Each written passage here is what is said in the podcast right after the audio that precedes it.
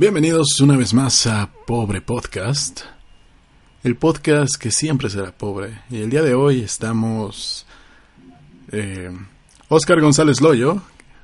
Saludos. Hola, ¿qué tal? ¿Cómo están? Condenado Tess. Y yo soy Susana. ¿Cómo? ¿Cómo? ¿Cómo se Zabaleta, güey. Yo soy Susana Zabaleta. Zabaleta, así es. Ah, qué, qué gusto, Susana. No, la verdad, hay que decir. eh, hoy es un, hoy va a ser un programa difícil, pero no para nosotros. Va a ser difícil para ustedes. El día de hoy, obviamente, como dice el título, vamos a hablar sobre el suicidio de una persona que yo no conocí hasta el día de hoy, que se llama Armando Vega Gil, músico mexicano, bajista de un grupo llamado Botellita de Jerez. En un momento tal vez daremos unos pormenores más. El tema es peliagudo, como a todos nos ha, eh, eh, le- les gusta decir actualmente, el tema ha polarizado las redes sociales.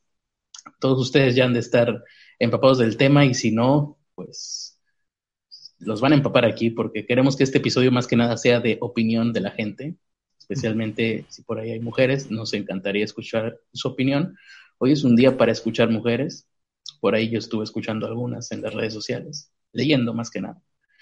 Y, pero eso no importa, así que hay que tomar esto con valentía y no me da miedo decir que yo soy Argel Subiaga, así que cualquier cosa, búsquenme, aquí estoy dispuesto en Facebook, búsquenme como Argel Subiaga, cualquier reclamo, no tengo miedo de nadie. Argel Subiaga con Z, apúntenle bien. Eh, y mi, mi compañero es, a ver, a quién más me cae mal. Y a mí no me da miedo A ver, decir quién te que cae mal. es que no me sé su pinche nombre. No te cae mal nadie, que te sepas el nombre. Sí, sí me cae mal, mal alguien, pero nada más me sé su apodo. Múquele. No, bueno, eh, y junto a mí se encuentra, no sé, no creo que nadie más me cae mal en la vida. No, bueno, de, ya saben, Carlos Arispe, Ernesto de la Vega, esto es Pobre Podcast, episodio del primero de abril del Ah, ya- ya me 2019. acordé mi nombre, soy Alex Montiel. Ah. claro, te van a creer sobre todo. Pues aquí estamos, Alex Montiel y Ángel Subiaga, ¿no? Como siempre, como todos los días de su vida, de lunes a viernes en este episodio. Y bueno, váyanse preparando, ya tenemos aquí el chat listo para sus opiniones. Tenemos eh, el Twitter también, Carlos Arispe 85. Tenemos el número de WhatsApp a donde nos pueden mandar mensajes yo creo que en esta ocasión mejor para ustedes si solamente son mensajes de texto. Si ustedes confían y les gusta su hermosa voz, adelante. Pueden mandarnos un WhatsApp en audio si tienen alguna opinión. Entre más constructiva la opinión, mejor. Eh, ¿Qué más? Ah, bueno, el número de WhatsApp estará en la descripción o... Sí, está en la descripción. De todas formas, ya lo puse en el Twitter de arroba pobre podcast. Y se los digo de una vez. Ah, ok. Es el 81 32 68 16 67. 81 32 68 16 67. Ta- También hay que recordarles el Twitter de Pobre Pod. Bueno, bueno, yo, mi, mi Twitter es Carlos85, ahí puedo leerlos. Ernesto, no sé si tú estés en tu Twitter ahorita también para poder leerlos o estés en el de Pobre Pod. Estoy arroba, en el de pobre podcast, arroba pobre podcast. Ahí los arroba Pobre, Po- Pobre Podcast, así todo junto. Exactamente. Muy bien. Oye, pues sí está fea la situación, ¿eh? Por ejemplo, ahorita veo que a una de nuestras seguidoras, bueno, no sé si todavía nos siga, de vez en cuando lo vemos por aquí, a Stephanie Zamara, le bloquearon su Twitter, se lo acaban de desbloquear.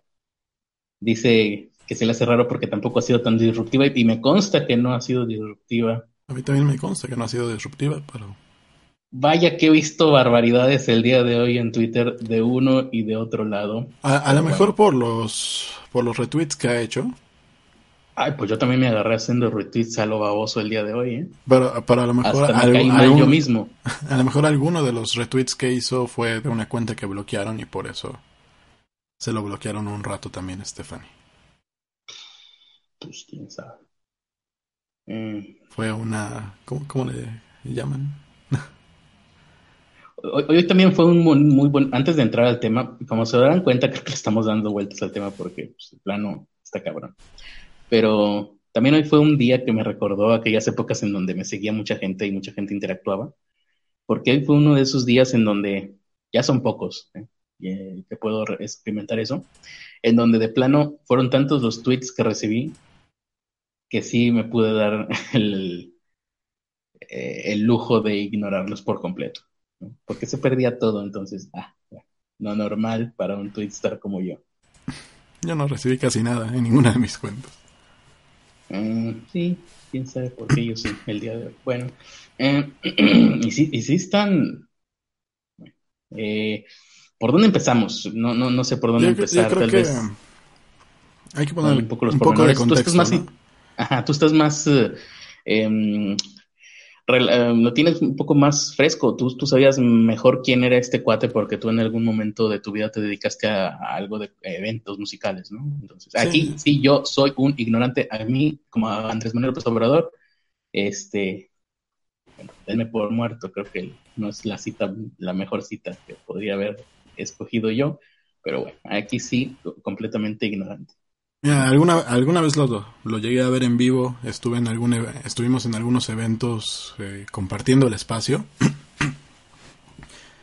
pero nunca me tocó hablar con él personalmente, tenemos muchos amigos en común, ahí yo creo que ninguno de ellos podrá, podrá negarlo, hasta donde se le conocía era una persona respetable, hasta donde se le conocía. Pero bueno, eh, salió una cuenta que se llama Me Too músicos MX. Y lo acusaron, al parecer, de haber ah, abusado de una niña de 13 años. Esto hace... Eh, Esto fue eh, ayer. El músico este... Ah, bueno, sí. Pero si el músico este, este hombre tenía 64, me parece. Ajá.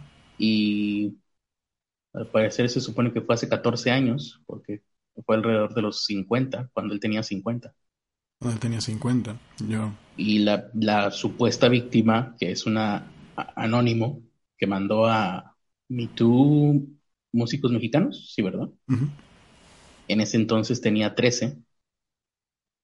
Así que ahora 14 más tendría 27.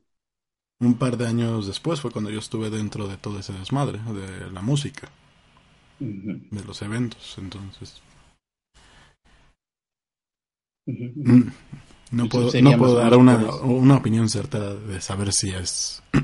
Sí, no, además tú pues no conviviste con él. Exactamente. en este caso nada más es como que, ah, bueno, eh, sabemos que existía porque formó un grupo llamado... Botellita de Jerez, porque él hacía libros, porque hizo algunas películas. Era escritor de libros infantiles, ¿no? como Hizo algunas películas y cortometrajes. No, hizo, hizo cortometrajes e hizo guiones de, de muchísimas cosas. para películas. si fueron tomados en cuenta para películas. También trabajó en el Palomazo Informativo con Loret de Mola. Estuvo mucho tiempo también haciendo participaciones con... Ay, ¿Cómo se llama este señor? Eh, del que hacía La Noche W, Fernando Rivera Calderón. ¿El Gallo Calderón? Fernando Rivera Calderón. Ah, ajá, ya, sí. Y bueno, ante estas acusaciones, eh, él respondió poniendo, no se culpa a nadie de mi muerte, en, Twitter todo esto pasó, no se culpa a nadie de mi muerte, es un suicidio, una, una decisión voluntaria, consciente, libre y personal. Hashtag MeToo Músicos Mexicanos. Y Creo que deberíamos leer la carta para que ¿Sí? la gente que no que no se ha enterado pues sepa lo que decía la carta y tenga bien el contexto. Lo curioso, lo primero que me llamó a mí la atención antes de ver la carta, por, vámonos en el orden cronológico, es que esta acusación se hizo ayer por la tarde y hoy por la mañana esta carta fue posteada a las 5.45 de la mañana. Increíble pensar que yo estaba despierto a esa hora.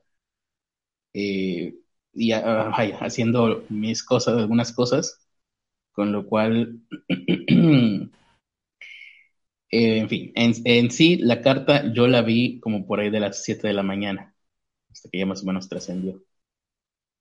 Y le puse a Ernesto, nos despertamos con esto, hoy es primero de abril, Mucha gente creíamos que era una broma. Bueno, fue mi primera reacción, primero de abril. Fui a músicos, a MeToo, músicos mexicanos, y la denuncia efectivamente existía. Eran unas capturas de pantalla de alguien anónimo, pero la denuncia ahí estaba. Entonces, mm. lo siguiente que uno quería pensar es que este hombre, al hacer esta carta, porque dentro de la carta está la palabra suicidio, ahorita lo vamos a escuchar, fue, bueno, suicidio de redes sociales. Se va a bajar de las redes sociales y va, va a, a mantener ese apartado de Internet, pues para siempre, a partir de ahora, ¿vale? La carta decía... No sé, yo, yo, no pensé eso, pero te diré que sí. Yo, yo, eh, fueron exactamente mis dos primeros pensamientos con los cuales me quedé hasta que, bueno, más tarde me lo confirmaron, pero vamos a escuchar qué fue lo que dice, lo que puso él en su Twitter, su último tweet de hoy. Buenas noches a todas y todos. Hace unas horas en la cuenta de Twitter, hashtag MeTooMúsicosMexicanos, una chica me abusa de abuso y acoso. Ella narra que el episodio ocurrió cuando tenía 13 años, lo cual hace que esto se vuelva grave, muy grave. Bien, lo afirmo categóricamente. Dicha acusación es falsa. Soy una persona pública y constantemente recibo gente, muchas menores de edad en mi casa para entrevistas, talleres o simplemente en charlas con algunas de estas muchachas y muchachos que siguen mi carrera.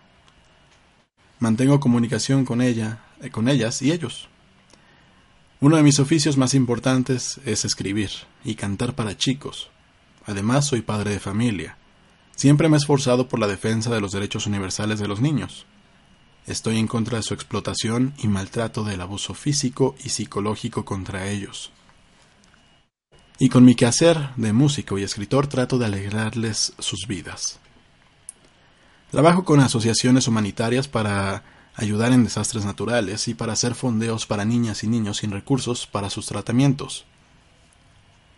La denuncia que se hace en hashtag Músicos Mexicanos es anónima, y quien la lanza a las redes está en todo su derecho de hacerlo así. Pero esto pone en entredicho toda mi carrera, insisto no ocurrió. Por ello la habría invitado a que habláramos de este asunto, ella con pruebas y testigos y acompañada por, por asesores y las chicas de hashtag MeToo para que estuviera segura de que no habría amenazas ni represalias de mi parte. Es correcto que las mujeres alcen la voz para hacer que nuestro mundo podrido cambie. Es un derecho inalienable el de la denuncia, sobre todo para las mujeres de este país y del mundo entero. Los feminicidios, los secuestros, la pornografía son un mal que avanza aparatosamente y nada parece detenerlo. Y aún así debe detenerse, a como dé lugar. En fin, es un hecho que perderé mis trabajos, pues todos ellos se construyen sobre mi credibilidad pública. Mi vida está detenida, no hay salidas. Sé que en redes no tengo manera de abogar por mí. Cualquier cosa que diga será usada en mi contra, y esto es una realidad que ha ganado su derecho en el mundo, pues las mujeres aplastadas por el miedo y la amenaza son las principales víctimas de nuestro mundo. En esta perspectiva, lo que menos deseo es que mi hijo se vea afectado por la falsa acusación que se me hace. Debo aclarar que mi muerte no es una confesión de culpabilidad, todo lo contrario, es una radical declaración de inocencia. Solo quiero dejar limpio el camino que transita mi hijo en el futuro. Su orfandad es una manera terrible de violentarlo, pero más vale un final terrible que un terror sin final. La única salida que veo frente a mí es la del suicidio, así que me decido por ella. Quiero pedir disculpas a las mujeres que hice sentir incómodas por mis palabras y con mis actitudes. A las mujeres que dañé con mis modos machistas. Mi lucha hasta ahora había sido tratar de ser congruente, ser fiel a mis principios. Esta batalla es complicada, pues los hombres, los machos, somos criaturas de nuestros tiempos. Gracias a los que se, gracias a los que se mostraron solidarios conmigo, a los que me cobijaron con su amor estos sesenta y cuatro años. No se culpe, pues, a nadie de mi muerte. Esta, el suicidio, Es una decisión consciente, voluntaria, libre y personal. Hasta pronto, Armando Vega Gil. Ahí está. Increíble por lo lúcido que está la carta. Increíble porque algunas cosillas que yo he investigado por ahí como simple profano me daban la idea de que una persona, principalmente el lacanismo, que, sí sé que el lacanismo está muy errado en muchas cosas, pero bueno, tenía la noción personal de que los suicidas eh, pierden su vínculo con el mundo de una manera en la que en teoría se les dificultaría el lenguaje. ¿no? Escuché en alguna ocasión al psicoanalista, que sí es psicólogo, no es médico ni psiquiatra, psicoanalista Gabriel Rolón de Argentina, decir que em, pues era uno de los principales eh, eh, signos para él, ¿no? Cuando veía que una persona dejaba de comunicarse con quien intentaba ayudarlo al momento de quererse suicidar, pues ya era un em, mala señal, señal de alarma. En este caso, pues esta persona, eh, al ser escritor, pues escribe de una manera muy lúcida. Incluso sus interacciones en Twitter, que uno puede checar si regresa en su historia de Twitter. Estaba interactuando con, con gente, llegó incluso a mensajearse por voz con algunos amigos. No sé si tengas por ahí un mensaje de voz que trascendió. Sí, tengo un mensaje de voz que envió la noche anterior a aproximadamente a las 11 de la noche. A uno de sus amigos. Aunque, aunque se supiera la verdad, se aclarara incluso penalmente, ya me, me hicieron polvo, ya no tengo, no tengo credibilidad como músico y fotógrafo y como escritor, que aparte la mayoría de las cosas que hago son para niños, ¿no? Y adolescentes, entonces pues me voy a quedar sin trabajo. Tarde o temprano, este, la gente va a ir abandonándome porque pues, un editorial no va a publicar eh, un libro mío, no porque crea que soy un pederasta, sino porque a la editorial no le conviene tener a alguien que esté en entredicho. Eso fue lo que dijo, ¿no? Sí. Pues sí. Mm, se antoja lo más probable que hubiera sucedido. y bueno, finalmente, como por ahí de las 11 de la mañana, se, su manager comprobó, ¿no? Eh, salió a decir que efectivamente había muerto. Eh, esta persona, eh, se me olvida su nombre, ¿cómo se llama? Armando Vega Gil. Armando Vega. Vega Gil. Gil. y muy raro. Eh, esto sí es algo nuevo para mí, o sea, diferente. Yo no había visto un caso como estos. Ah, Siempre que hay una cosa así, lo hemos visto en, en, tragedias anteriores como pues la, el tiroteo que hubo aquí en Monterrey, Nuevo León, de un muchachito que abrió fuego contra su maestra y sus compañeros de clase. Era e, e, el acto físicamente me, me sorprendió, me pareció irreal. Y me, creó una nueva realidad a mí. El ver a un muchachito que podía hacer esto, hacer el acto mecánico de sacar un arma y disparar de esta manera, ya fue un cambio para mí de mente. O sea, esto es posible. Luego, bueno, algunos más, se me viene a la mente el último inmediato, que es la matanza de en una mezquita de musulmanes por parte de un loco que ha sido muy protegido por las autoridades, le han protegido su rostro, su identidad y mucha gente está en contra de que se eh, difunda el video de la atrocidad que él realizó. Eh, no sé con qué fines me suena que no se considere a los musulmanes víctimas. Bueno, em, y fue una cosa diferente, e-, era como ver un, un juego de video eh, por la manera en la que él lo grabó. Y igual fue un cambio de, hey, esto es posible, esto nunca lo había visto y a partir de ahora seguramente lo voy a volver a ver. Y ahora esto, esta, la manera en la que esta persona hace esta, una manera, no sé cómo llamarla, cómo, cómo calificarla, a lo mejor es muy pronto para calificarlo, pero me sale decir mm, muy natural, muy normal. O sea, él va, pone un tweet y luego se descubre que ya se había matado. No es como en las películas. No es ni siquiera como en 13 razones, ¿no? Que Ah, ves Aquí, ah, bueno, aquí drama están, y... Aquí están poniendo algunos comentarios Kuramomotaro.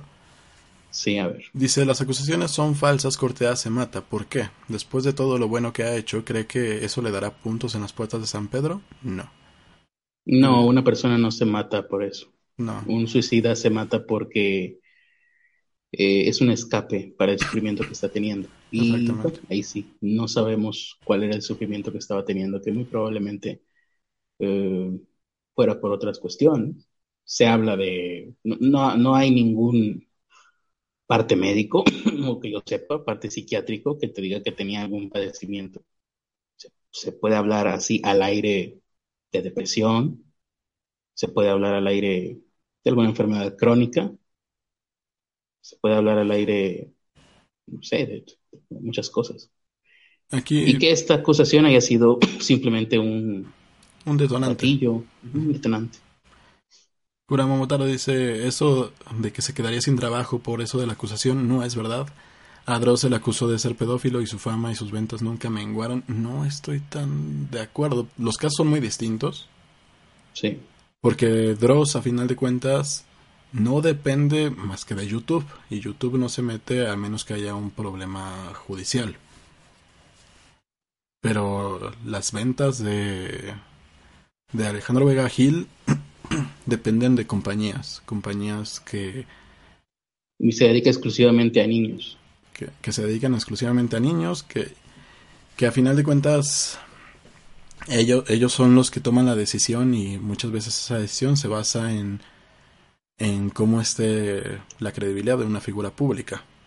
Y también hay que tomar en cuenta que este hombre, eh, Vega Hill, eh, no tenía una plataforma como la de Dross, no tenía una base de fans que lo seguían de la manera que lo tiene Dross, no tenía la juventud de Dross y pues no creaba contenido igual que Dross. Él escribía, cantaba, no sé qué hacía, ¿no? Tocaba instrumentos, se componía, escribía. Es Sí. algo muy distinto, es una mo- forma de vida muy distinta. Sí, tú puedes Y ir a- al canal de Alejandro Vega Gil y tenía 100 suscriptores. O sea, no es no es comparable la cantidad de personas que, Y que, estaban en que ven a de Dross su vida y, y de quien, y de las que puede depender de alguna manera Dross para seguir adelante en su carrera, a de las a la cantidad de personas a las que tendría que depender Alejandro Vega Gil. Aquí dice que me falta ver las noticias de las 10. Ahí sí no entiendo el... Por lo que decías de que te quedaste asombrado por lo de las matanzas. Eh, no, no creo que esto haya aparecido en las noticias de las 10. De hecho. Mm. Mm, me refiero a las matanzas. Los videos íntegros, las fotografías de los forenses, tal como sí se aparecieron en las redes sociales. Y bueno, en, no, no voy a hablar ahorita de lo de Me Too. Eso me Sí, me, eh, esperaré creo a- que- ahorita en los comentarios, pero Sí, creo que no debemos de hablar del movimiento Me Too. Creo que no nos, eh, bueno, personalmente siento que no, siento no, creo, porque esa palabrita es muy millennial, eso de siento que no sé no. Creo, pienso que no me corresponde como hombre que soy hablar de Me Too, pero sí me corresponde hablar de un hombre que se suicidó por una acusación de la que no se han presentado pruebas. Si el día de mañana se presenta algún nombre de una víctima alguna prueba, pues voy a, me, me tocará decir, ah, mira, si era culpable. Y ya. Es todo. Mm, bueno, de, de- regresando a lo, a lo del suicidio, Sí. yo, yo en lo personal creo que eh, no, alguna vez hablamos de esto con Axelexa en uno de los programas viejos y de alguna manera coincido con, con esta visión. No, de es, un- es una opción, es una opción que para algunas personas puede parecer válida. No estoy diciendo que lo hagan, no empiecen a decir que estoy fomentando el suicidio. Pero tienen que entender cómo, cómo ven las personas esas cosas. Yo ahorita tengo 31 años. Si me, si me acusaran de algo similar, pelearía, estaría buscando formas de salir adelante y demostrar mi inocencia y hasta puede que estaría lo mismo que Dallas, ¿no? Buscar una manera de que eso también sea redituable, de que mi inocencia se convierta en una forma de sacar dinero. En ese sentido, creo que Dallas eh, ha mostrado un camino interesante para quienes son acusados, como se demostró en su caso, falsamente, falsamente o que por lo menos han eh, conseguido que la ley los considere inocentes. Y, también tienen que tomar en cuenta que la eh, el tiempo que estuvo en proceso judicial es tiempo que estuvo demonetizado su canal, porque YouTube te quita los anuncios mientras no termina un proceso judicial. Eh, seguramente yo a mi edad todavía tengo la energía, la fuerza para hacer esto. Pero si tuvieras 65 años, 64 años, no voy a tener la fuerza, no voy a tener la energía para saber todo lo que viene, ¿no? Va a venir. y si tuvieras depresión, o sea, ahorita. Y aparte teniendo depresión. a lo mejor ahorita sano, y con juventud, pues sí, dices, venga, el torito. Preferiría que no, obviamente, pero pues si viene, venga. Pero ya a esa edad, no, no sabemos. Ya, ya a esa edad, pues, tiene, no tienes la energía, no tienes la fuerza y tampoco tienes las razones para estar aventándote una pelea que va a durar años y que a final de cuentas nunca, nunca vas a recuperar la credibilidad, ¿no? Ya lo hemos visto en otros casos, que aún muertos la, la credibilidad nunca regresa.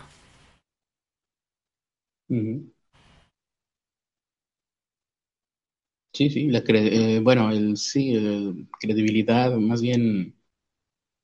No, pues al final de cuentas, el depender de trabajar con marcas, el depender de trabajar con. Sí, tu prestigio, tu, prestigio. imagen. se, se, se, se, gana kilo, ah, se gana por milímetros y se pierde por metros, eso. Exactamente. El prestigio y la imagen. Sí, y, tener que estar enfrentando esto de que te hagan doxeo, de que saquen fotos de tu familia, de que todo lo que hemos visto en, en otros casos, porque lo hemos visto, que, cada vez que acusan a alguien le sacan fotos de toda su familia, que van, publican su dirección, publican sus números de teléfono. Tener que pasar por eso a los 65 años, una edad donde la mayoría ya están jubilados, no le vería sentido. Yo cuando menos no le vería sentido. No, no tendría una razón para seguir adelante. Y, lo, una de las cosas que más me llamó la atención, recuerdan aquí, creo que opinión, yo, yo eh, pretendo, aunque creo que ya me aventé un par de opiniones, pero yo pretendía opiniones personales mías, por lo menos, pues pocas. Y lo que sí me llamó la atención el día de hoy fueron eh, las reacciones, que no hay que olvidar son reacciones del primer momento, esto es reacción inmediata de personas que de una u otra forma o pertenecían al colectivo feminista o simpatizaban por, con ideología feminista, ideología de género, y que al mismo tiempo eran amigos, conocidos o incluso cercanos a, a este hombre que se suicidó por esta eh, posesión, o mejor dicho, inmediatamente después es de que, Es que no, no, solo eran cercanos, era Armando Vega Gil, como bien lo menciona, él defendía mucho los derechos de los niños y también de las mujeres. Él estuvo en muchos conciertos que eran en pro de movimientos feministas, eh, salían, salían en las marchas a apoyar. Fueron del, eh, ellos empezaron en una época donde el rock mexicano era muy contestatario y donde se invitaba a todos estos movimientos en pro de la mujer. Probablemente eran feministas de los viejitos. Ajá, de la segunda ola. Me imagino que son como que de los ochentas, noventas, su agrupación. No, no, no estoy seguro. Pero bueno, por ejemplo, aquí hay una reacción. Bueno, lo publica Tere Chacón una locutora. Y de hecho, de hecho lo suscribe, está al, al, fondo, está su firma. Y esta es una declaración que hace el Círculo Beatle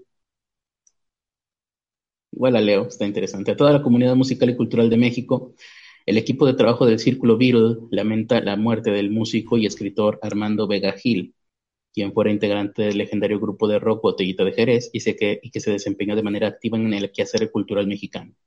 Nos unimos a la pena que embarga a sus familiares y amigos y les enviamos nuestro sentido pésame. Asimismo, queremos emitir nuestra postura ante el incidente que provocó la tragedia. El Círculo Beatle en el Círculo Beatle condenamos cualquier tipo de acoso, agresión, abuso y todo aquel acto ilícito de género que atente contra la dignidad del ser humano. Sin embargo, sabemos bien, no todos los seres humanos manejan valores éticos fundamentales y, y que muchas de las acusaciones anónimas se hacen con dolo y sin fundamentos o pruebas, y con el único objetivo de difamar la honorabilidad de las personas, destruir carreras y desprestigiar esfuerzos de vida.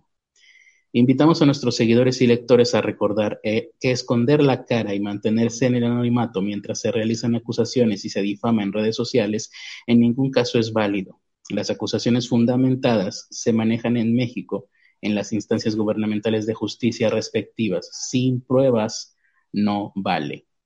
Honraremos la memoria de Armando Vega Gil durante los próximos 30 días, agregando a nuestras publicaciones los hashtags hashtag Armando Vega Gil, Hashtag sin pruebas no vale y te invitamos a usarlos y difundirlos ampliamente. Firman Tere Chacón, Arturo Espinosa, Marco Antonio Brito. El Círculo Beatle. Eh, ahí está, hashtag pasión por la música. Y bueno, es que también tiene que ver con algo que se ha peleado durante mucho tiempo y que en México creo que apenas es. apenas lo hicieron válido hace muy poco tiempo. No sé si, si siquiera si sí lo hicieron válido, que es la presunción de inocencia. Durante muchos años, si alguien te acusaba, tú ibas a la cárcel. Y si no tenías un buen abogado, pasabas años ahí hasta que te declaraban inocente.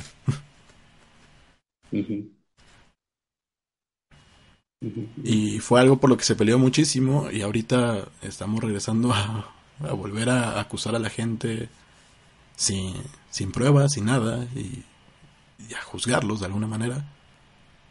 Y tiene consecuencias a final de cuentas, ¿no? Y, y sí, a lo mejor esta persona tenía problemas, pero fue el detonante. En este punto tal vez sería interesante, no sé si tengas por ahí o si lo tengas separado, una declaración de un abogado que escuchamos hace rato en un programa de radio. ¿La del abogado o la que hicieron el día de ayer? Ahí sí, no sabría decirte. ¿De qué ¿La de la señora? La de, la de la señora que hablaba pues de... La que hablaba del Me Too. De las declaraciones anónimas. Ah, va, tú dices de la socióloga, ¿no? Ah, bueno, y, ¿tienes por ahí la del abogado? Porque, o sea, va directamente relacionado con esto de presunción de inocencia que dijimos ahorita. Ok. No sé si la tengas ubicada. Sí, aquí la tengo. Y si, y si no, vamos con la que tú dices. Aquí está. En la línea telefónica de W Radio está Gabriel Regino, el abogado. que antes, ah, eh, hay que decir. W Radio, muchísimas gracias. Espero que no nos pongan copyright. ¿De qué programa es esto? De Así el Hueso. Ok, programa de radio de El Hueso. ¿Así el Hueso? ¿Cómo? Así el Hueso, creo que se llama ahora. Así el Hueso, W Radio. Eh, este, no sé si tengas el nombre del locutor, ¿no, verdad? Enrique Hernández Alcázar.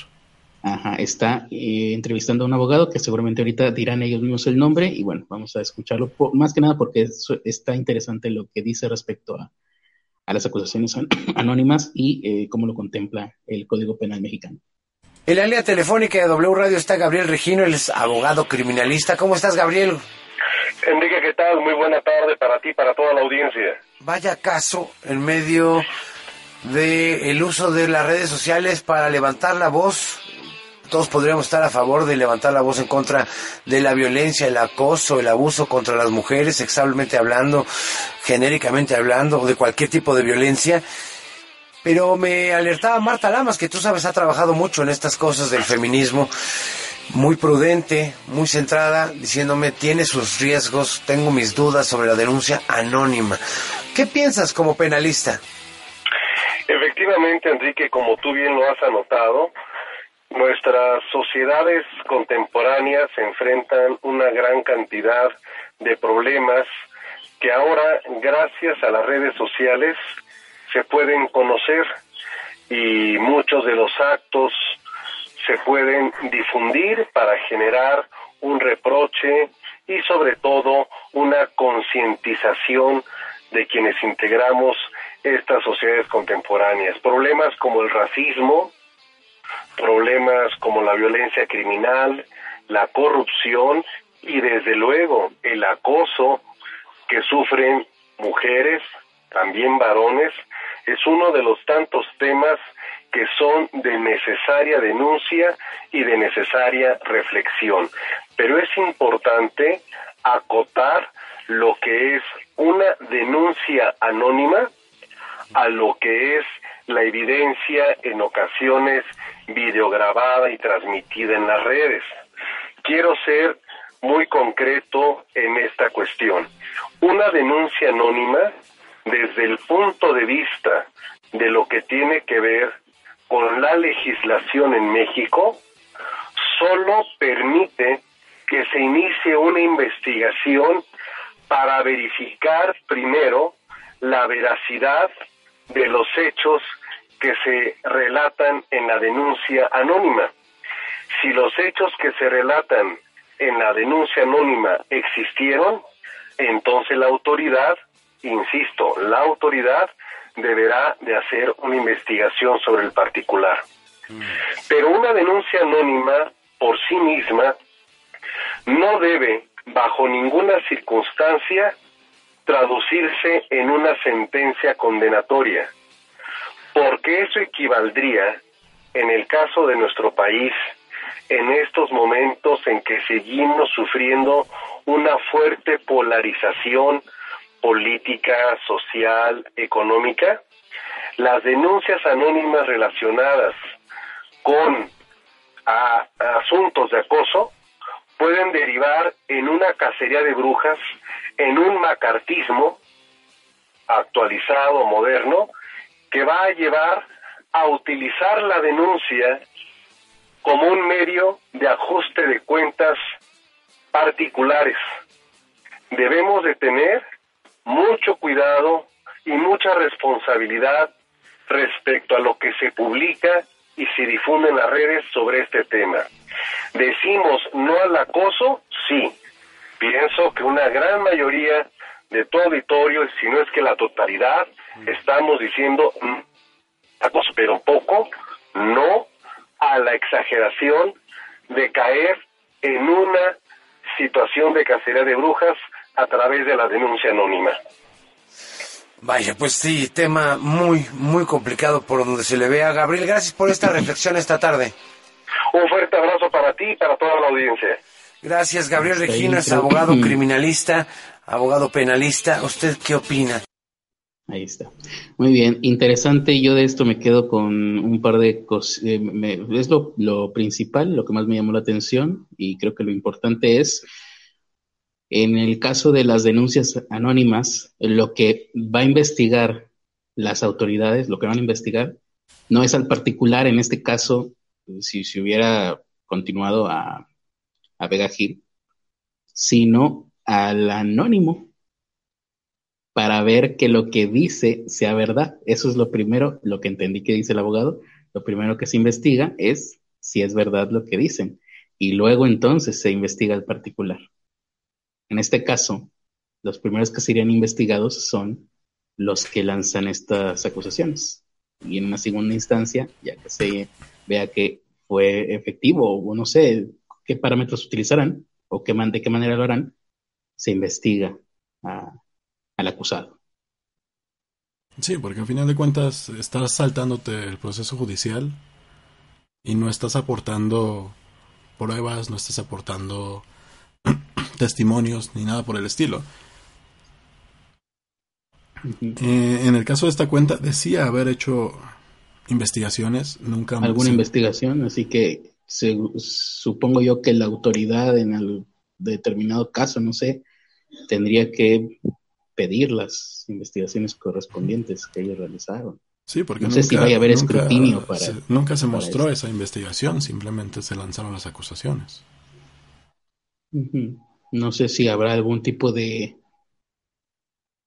de responsabilidad para esta cuenta. Es que A final de cuentas, lo que ellos provocaron fue el detonante, ¿no? Eh, tal vez Vega Hill ya tenía problemas antes de eso. eso... Tendría que haberlos tenido.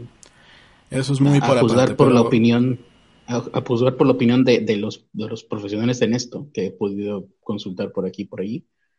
Sí, sí, son, son otras cosas. Pero, pero la cuenta fue la que mandó el detonante. No, no, no estoy hablando del movimiento completo, sino de la persona que maneja esa cuenta.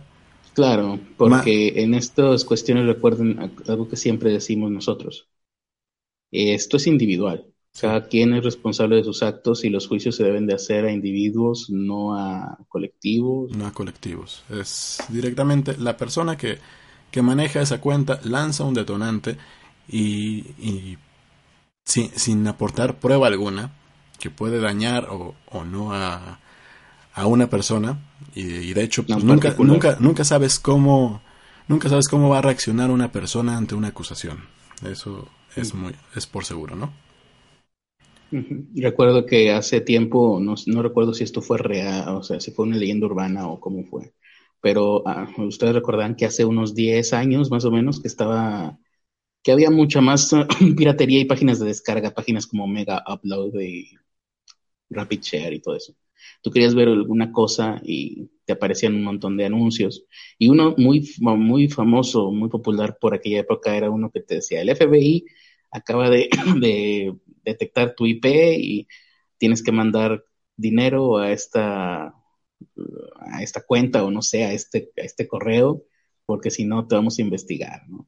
Y creo que en alguna ocasión una persona con autismo leyó este mensaje, le llegó este mensaje porque estaba viendo alguna piratería, alguna cosa de piratería en alguna página de descargas y se asustó y pues parece que también atentó contra su vida, no recuerdo si se suicidó, pero fue una especie de, pues, no sé si fue real o leyenda urbana, no lo recuerdo.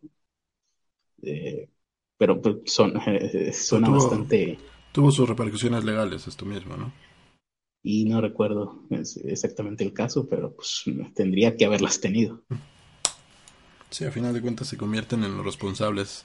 Porque como lo digo, eh, lo dije hace rato en mis redes sociales, muchos lo habrán leído, creo que hasta lo retuiteé. Si yo llego a un cine a oscuras en medio de una función y nada más por bromista grito fuego, la gente se alarma, sobre todo por el clima en el que vivimos, o sea, aquí en Monterrey, Nuevo León, ya se han incendiado lugares concurridos donde la gente ha, tenido, ha muerto, básicamente.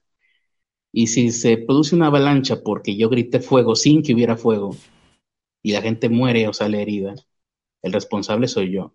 Los responsables no son la gente por haber estado en una situación de estar a oscuras y hacinados.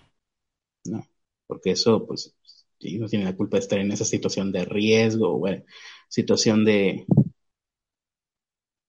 de, de, de, de vulnerabilidad están en un cine y no esperan que nadie haga esta cosa tan irresponsable. El culpable siempre, en este tipo de casos, es el que grita fuego sin que haya fuego.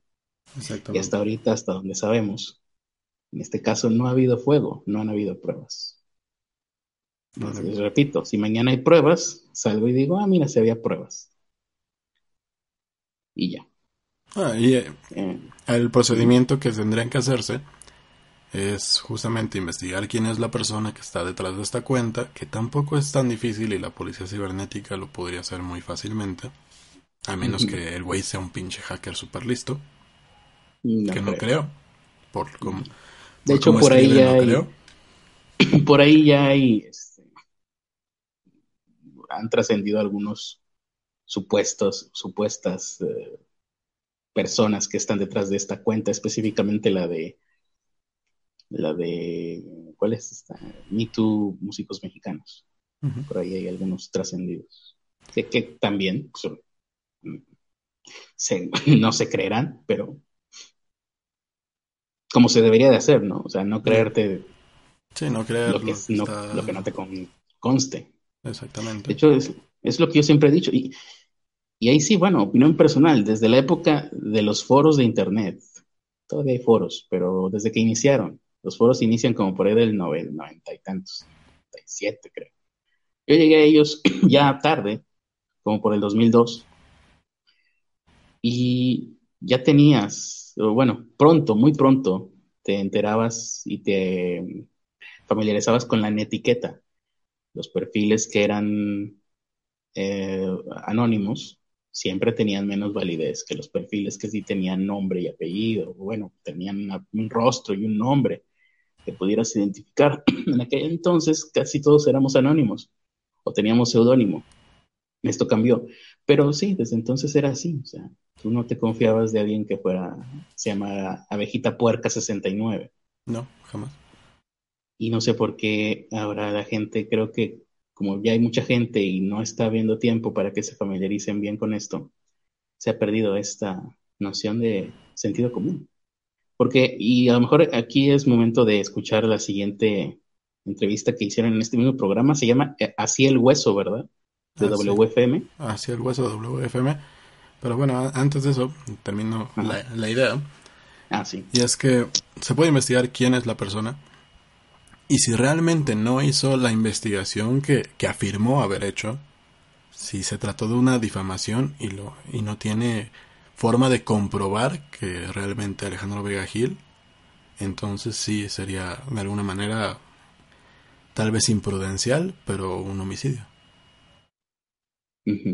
Y hay que ver si detrás de esta acusación había siquiera una persona, porque bien podrían habérsela inventado esta propia cuenta, o podría ser un hombre, podría ser un muchacho, un adolescente, o podrían ser varias personas que hayan mandado esta acusación, no lo sabemos. Que, que de hecho esa es una de las teorías que dio, eh, ¿cómo se llama? León Larregui, Ajá. el de Zoé. Él también fue acusado, ¿no? Él también fue acusado y dijo saber quién era el que estaba detrás de esa cuenta, afirmando que era un él. Ah, un hombre. Bueno, pues también hay que ver, yo tampoco me lo creo, pero Tampoco una posibilidad que ahí está. Eh, independientemente de eso, eh, ¿qué iba yo a decir? Ah, sí, eh, lo importante es eso, saber si el que, quién fue el que gritó fuego y si efectivamente había fuego, porque por lo menos en la avalancha de gente ya hubo una víctima y podría haber mal. Hace poco acusaron también, para hablar de grandes personalidades, o por lo menos de personalidades conocidas ampliamente, mejor dicho. Este, uno de los Bichir, creo que era Bruno Bichir,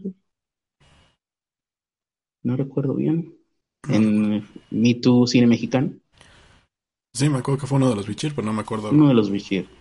Y Fue- para, para- El único que no fue fue Odiseo. Ese, ese no fue.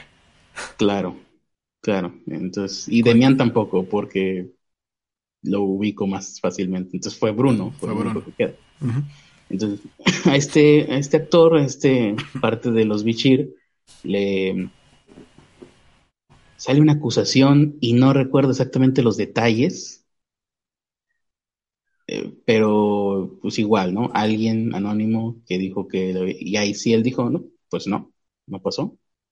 No tengo que, ni no voy a dar explicaciones porque no tengo por qué explicar algo que no pasó, que no hice.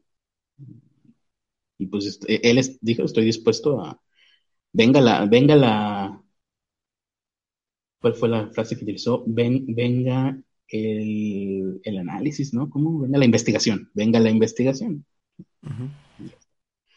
Y como dijimos hace rato, pues Bruno Bichir está en otro momento de su vida, creo que él apenas tiene 50 años.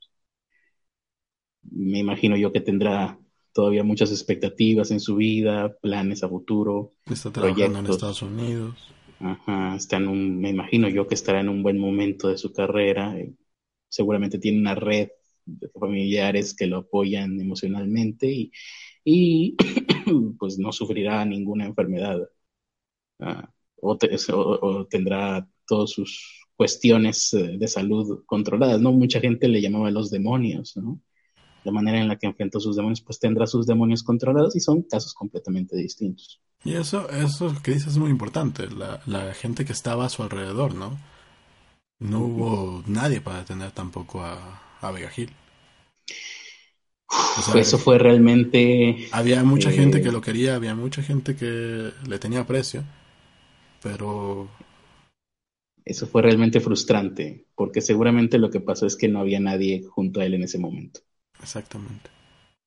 Y eh, fue muy frustrante porque uno veía, ¿no? Pues, estuvimos viendo casi en tiempo real la evolución de cuando la gente empezó a darse cuenta, entonces, pues todo mundo queriendo contactar por teléfono, por redes sociales, arrobando gente, pero pues ya también uno sospechaba si esto sucedió realmente, si esto no es un chiste, como lo pensé en un momento de April's Fools, o alguna, ¿cómo, cómo le llamaron también? Performance eh, artístico, pues ya era demasiado tarde, porque el tweet llevaba ahí dos horas. Bueno, eh, no sé si tenemos por ahí el, el audio que te, decías. Esto, esto, es una socióloga feminista, ¿no? Eh, entrevistada en este mismo programa. Y es interesante lo que va a decir porque pues es sobre las denuncias anónimas desde el punto de vista de una feminista. En la línea telefónica ahora se encuentra una de las integrantes de este colectivo denominado Periodistas Unidas Mexicanas. ¡Pum! Entre signos de exclamación que irrumpió en las redes con estas denuncias sobre el hashtag MeToo Periodistas Mexicanos. Y no solo las denuncias son anónimas, sino también las integrantes de este colectivo que ha puesto las denuncias públicas, pero anónimas, pero sí ha dado a conocer los nombres de los presuntos agresores o acosadores sexuales. ¿Cómo estás? Muy buenas tardes. Hola, ¿qué tal? Buenas tardes. Pues empezaré preguntándoles por qué de manera anónima la denuncia y por qué ustedes como integrantes de estos colectivos guardan el anonimato. O conservan el anonimato más bien, ¿no? Sí, por supuesto. Pues mira, el tema del anonimato responde en principio a una sensación, a un sentimiento de inseguridad que tenemos dentro de este gremio. Ah, sí. Ok. Sí, o si era, si, era, si era este el audio. No, no estaba escuchando con atención. ¿Era socióloga? Eh, no, estaba preguntando sobre el anonimato.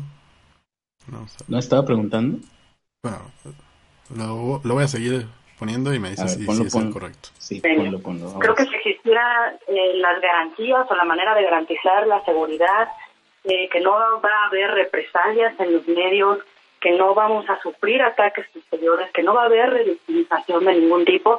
Entonces, con mucho gusto saldríamos a decir nuestros nombres. De igual manera, si supiéramos que las consecuencias de estas denuncias o de nosotras alzar la voz eh, fueran pues que se castigara a, aquellas personas que han actuado de manera incorrecta. Lo cierto es que pues sabemos que ese no es el mundo en el que vivimos, ese no es el gremio que tenemos y ante esa situación pues nos vemos obligadas a salvaguardar nuestra integridad eh, a través de la denuncia anónima y de nosotras como colectiva, pues también eh, un trabajo anónimo. O sea, escuchabas esto que decía Marta Lamas. ¿Qué te parece la opinión de una experta que ha trabajado sobre igualdad de género desde hace muchísimas décadas? Debimos de haberlo, haberlo escuchado después, pero como ves, seguimos escuchando, está interesante. Vamos a ver qué. O no sé cómo ves, porque la gente, nosotros ya escuchamos la opinión anterior de la socióloga. Entonces igual y mejor primero escuchamos a la socióloga y luego escuchamos esta otra opinión que también se ve interesante. Ok, nomás. A ver si la, la pues por ahí. Por lo pronto, mientras tanto, vamos a ver qué están diciendo por aquí en el chat, porque lo bueno del chat, recuerden, ustedes pueden seguir comentando y, opinando, aunque no los leamos aquí, no alcancemos más bien por tiempo a leerlos en, voz alta, pues su comentario se queda ahí en el chat y puede ser leído por nosotros después de la transmisión o por la gente que, vea esta transmisión posteriormente. Eh, tampoco, igual no los leeré todos porque también si veo que van por un solo lado los comentarios, pues esto va a quedar muy tendencioso. Y sobre todo porque aquí se pusieron a hablar entre ustedes en los comentarios. Mm. En la línea telefónica está Marta Lamas, ella es antropóloga, feminista, académica de la UNAM y amiga de este programa. Marta, querida, ¿cómo estás? Buenas tardes. ¿Qué hubo, Enrique? Bien. sorprendida con la fuerza de este Me Too mexicano. El Me Too mexicano que ya había tratado de surgir en otras características, pero que este fin de semana sí llamó poderosamente la atención, sobre todo por este colectivo Periodistas Unidas Mexicanas. ¿Qué te dice esto que sucedió hasta ahorita en redes? Yo una cosa que vengo diciendo hace rato es que muchas de las protestas sobre acoso más bien son protestas contra el machismo contra actitudes prepotentes y machistas. Yo le eché un ojo a la lista a muchas personas, creo que ahí faltan algunos y creo que sobran muchos. Y lo que más me preocupa son las denuncias anónimas mm. y el que no no se sigan procedimientos. Entiendo que cuando alguien está muy enojada, pues entonces usa lo que tiene a mano, como puede ser salir en esta protesta pública, pero creo que muchos de los casos de los que se hablan pasaron hace años y durante años se aguantaron ese coraje y ahorita hay una dinámica que Freud estudió en un texto maravilloso que se llama Psicología de las masas y análisis del yo, que dice que cuando las personas están en grupo y se mueve la masa, pues llegan a hacer cosas que a lo mejor en solitario no harían.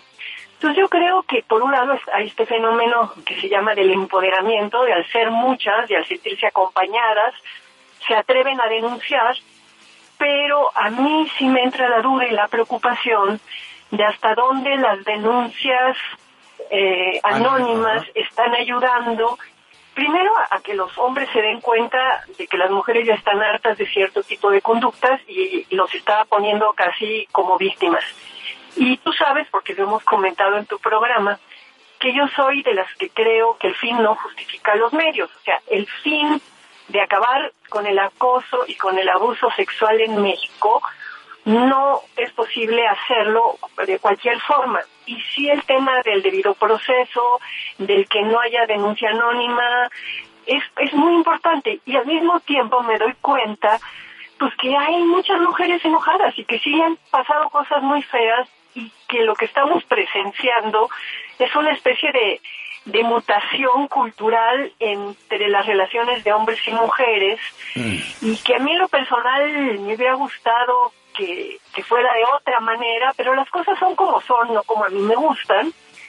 Y le veo, digamos, que está de nuevo poniendo el tema sobre la mesa y espero que el tema que pone sobre la mesa no solo sea el tema de fulanito me acosó, sino como sociedad, cómo vamos a resolver estas diferencias. Yo leía uno de los tweets que decía, eh, mi amigo este, me criticó muy feo mi Facebook y entonces me sentía acosada. O sea, hay, hay una mezcla de denuncias de cosas muy graves que se acercan a un delito como la violación, hay otras que son más frívolas, hay cosas que indudablemente les han molestado a muchas. Y es que la última vez que platicamos, Marta, decías justo esa delgada línea entre establecer perfectamente qué significa un delito sexual, una agresión, un acoso, una violación.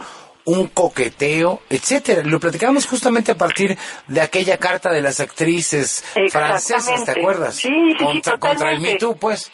Y yo creo que, digamos, el que, el que en el ambiente haya esta velocidad para que mujeres que yo respeto mucho, de las escritoras, de las periodistas, de las actrices, ¿no?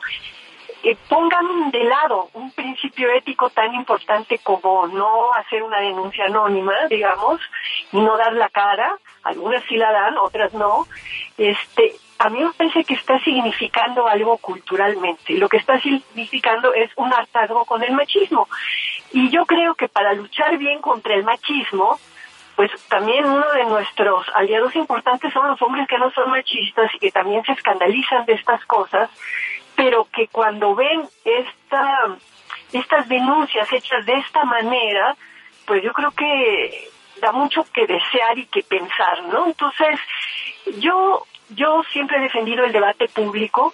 Creo que es muy importante seguir el debate sobre qué consideramos abuso, qué consideramos acoso y qué consideramos que son actitudes que nos pueden caer gordas, que son molestas, que incluso pueden ser ofensivas, pero que no llegan a tener la condición ni de abuso sexual ni de acoso. Entonces, bienvenido el debate, bienvenida la expresión. Pero hay que ir al fondo, ¿no? Hay que ir a fondo pero porque... con las maneras en que se hacen las cosas. El fin no justifica los medios. Es muy importante seguir ciertos pasos para que las denuncias puedan ser tomadas en serio y validadas. Si esto no ocurre, lo que puede pasar en todo caso, es que se empieza a decir, es que es venganza, es que están diciendo mentiras, porque no se han llevado los pasos que se deberían de llevar. Es contraproducente, ¿no? No, es que está ardida porque la dejó, la engañó, lo que sea, ¿no? No, yo creo que mucho de lo que se dice ahí es verdad, mm. pero creo que no era la manera de hacerlo, de entrar así. Creo que se podía haber seguido otro tipo de proceso. O sea, Twitter no es un tipificador de delitos, digamos, ¿no? Es que mire, el ciberacoso, es decir, las redes, si tú haces cosas anónimamente, pues, ¿qué, ¿qué validez le puedes dar, no? Entonces, por un lado, me entusiasma el que la gente quiera seguir discutiendo este tema que es tan importante, pero por el otro lado lamento mucho el tema de la denuncia anónima. Bueno, pues ahí está y, seguimos con el debate, Marta, y yo te agradezco. Claro que sí. Te agradezco las conversaciones en este espacio siempre. Gracias, Enrique. Gracias, un beso, Marta. Un abrazo, bye. Bye. Marta Lamas es antropóloga feminista, investigadora de la Universidad Nacional Autónoma de México. Ahí está. Había dicho antropóloga, eh, digo, había dicho socióloga yo creo, pero ahí es antropóloga y feminista. E interesante esta opinión que tiene ella respecto al anonimato, que incluso es todavía más eh, radical que la que podríamos tener, no sé, yo, un servidor, tal vez Ernesto, de la validez del anonimato, ¿no? Sí. O sea, de plano, pues pareciera que su opinión es que el anonimato invalida y estorba en el proceso más que potencializarlo, como uno podría pensar al principio. Hay muchas personas que al inicio de Internet veían en esto una, una panacea porque pues uno podía difundir, eh, denunciar a políticos, a gente en el poder directamente. Yo recuerdo, les digo, podcast del año 2005 donde se entrevistaban a políticos y obviamente los políticos estaban en contra del anonimato porque en aquel momento, al menos, el anonimato era el arma de, del que no tenía poder. Pero, ¿qué pasa cuando 15 años después esta arma se utiliza entre igual personas que a todas luces tampoco tienen poder? Por lo menos, no más que el que podría tener un gerente, un director de una empresa, una pyme, ¿no? O sea, estamos hablando de, de un integrante de un grupo musical, un grupo musical que es básicamente unos amigos reunidos en un garage. O sea, tal vez sí, están tocando desde hace mucho tiempo, pero eso pues no es poder, eso más bien es trayectoria. Poder es otra cosa. Aquí, Citlay Matías dice, es muy difícil de es muy difícil definir los límites de dónde de dónde y dónde no, porque prácticamente depende de la persona que lo está sufriendo, ¿no creen? Y bueno, yo me puse a checar lo que dice la ley. En la ley están tipificados el hostigamiento sexual y el acoso sexual. El hostigamiento sexual es el ejercicio del poder en una relación de subordinación real de víctima frente a agresor. En ámbitos laboral y o escolar, se expresa en conductas verbales, físicas o ambas relacionadas con la sexualidad de connotación lasciva. Mientras que el acoso sexual es una forma de violencia en la que si bien no existe subordinación, hay un ejercicio, un ejercicio abusivo de poder que conlleva un estado de indefensión y de riesgo para la víctima, independientemente de que se realice uno o varios eventos. En el Código Penal lo que dice es al que con fines lascivos asedie reiteradamente a personas de cualquier sexo, valiéndose de su jerarquía, derivada de sus relaciones laborales, docentes, domésticas o cualquiera otra que implique subordinación, se le impondrán bueno, los diferentes castigos que tienen. Sí, ahí sí, recordemos que las leyes están redactadas como si haces tal cosa, se te imponen tantos meses, tantos años, y simplemente es una descripción Eh, por eso es a veces tan difícil de leer la, pues en este caso que estás leyendo. El, es del Código, penal. De hecho, son 16 los estados donde está tipificado el acoso.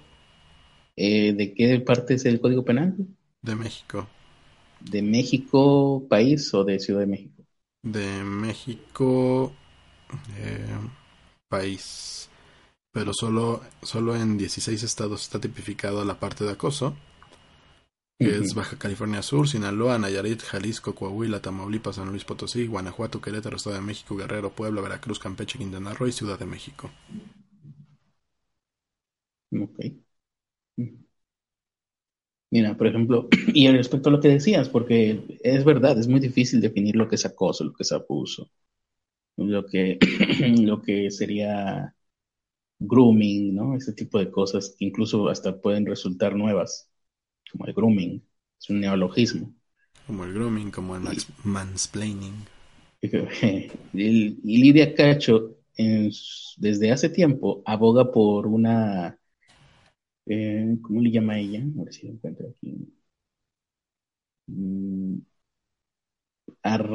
vaya, a replantearnos eh, la manera en la que convivimos, hombres y mujeres. Eh,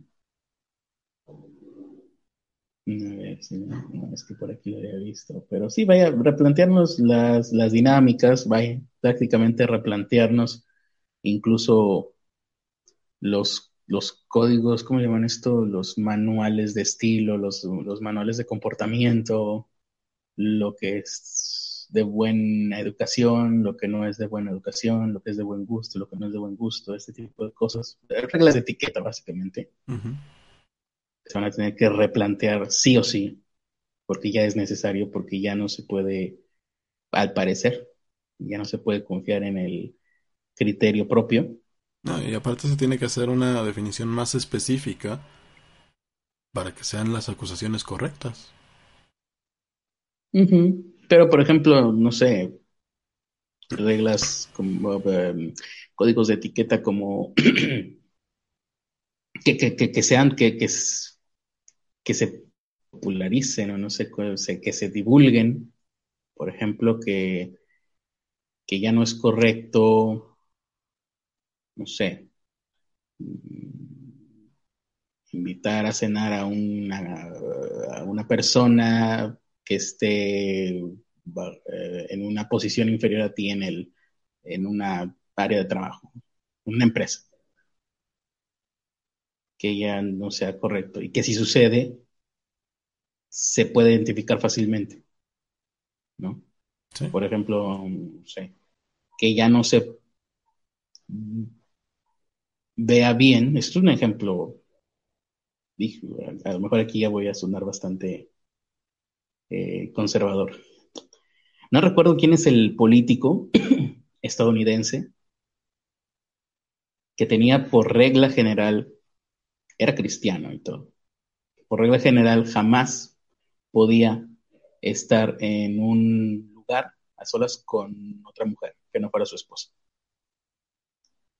Y que no permitía que eso sucediera. Siempre que él tuviera que estar en, en presencia de otra mujer, de una mujer, porque él era hombre, de una mujer, tendría que ser con alguien más, con un tercero, con un testigo. Y esto, mm, esta práctica, esta regla tenía su, le llamaban la regla fulanito, ¿no? No recuerdo su apellido.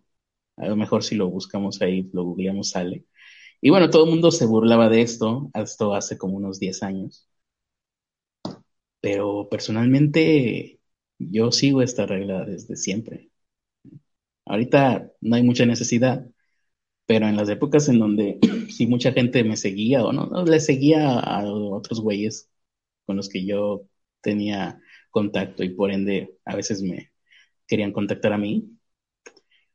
Yo jamás contacté, mis, todas mis redes sociales están absolutamente limpias, jamás contacté por, por mensaje directo a, a, nadie, a ninguna mujer, hombre tampoco, más que nada porque pues, qué hueva con los hombres.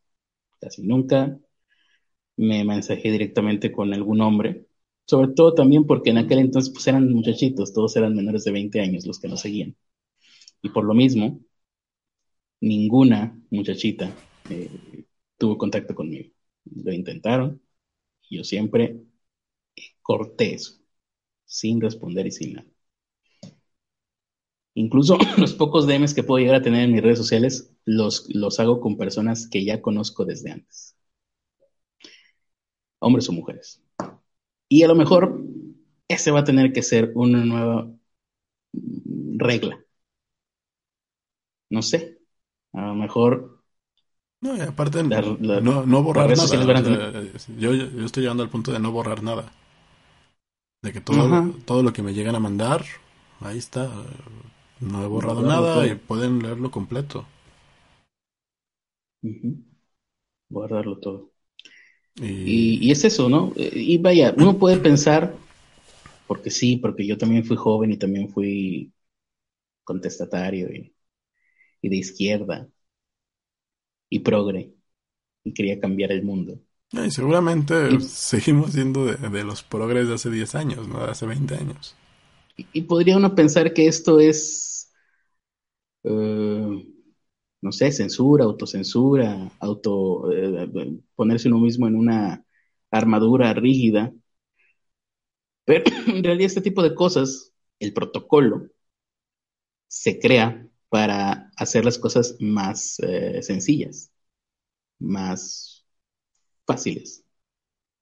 Todos los protocolos que existen, si están bien diseñados los protocolos, uno desde afuera puede verlos como hay un corset o un, esquema cuadrado del que no te puede salir, pero en realidad se hacen para hacer fluidas las cosas, para hacerlas más sencillas, para dejar registro de todo, ¿no?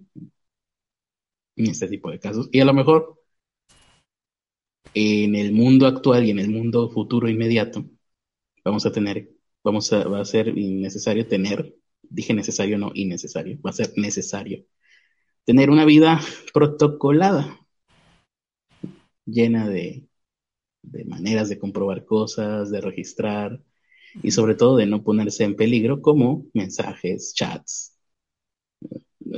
Nosotros lo vivimos cuando éramos jóvenes, ¿no? Desde eh, siempre sabíamos o teníamos la noción de que entrar a un chat es peligroso. ¿no? Meterte un chat eh, con alguien extraño. Y ahora pareciera que tratamos de hacerlo a toda costa, con cosas como el Tinder y el Finder y el Pinder y todo eso. El Grinder y el... No, no. Estamos haciendo exactamente lo contrario a, a- a lo que se consideraba correcto eh, hace 15, 20 años. A lo mejor es tiempo de detenernos, ver un poquito hacia atrás y decir, a ver, a lo mejor eh, WhatsApp no es tan buena idea, a menos que lo manejes como si fueras una empresa, tu WhatsApp íntimo, incluso con tus familiares. Yo, yo estoy llegando a... Bueno, creo que, que lo dijimos en broma, pero sí hemos visto opciones de, de que de cámaras para salir a, salir de casa, güey. Yo tengo una, lo confieso. O sea, de, de tener, de tener que buscar cámaras que puedas usar para tus trayectos en lo que llegas al trabajo, donde sí hay cámaras también. y solamente porque las Google Glass aún eh, no prosperaron, pero yo espero que haya, y es más, esto ya, ya había sucedido, ya me acordé, sí lo comentamos, había un prototipo de cámaras, de lentes de- con cámara baratos aquí en México, que pues estábamos esperando y creo que ya no se supo nada de él. Lo dijimos hace un año más o menos. Hablamos Sí. de eso aquí en este mismo podcast.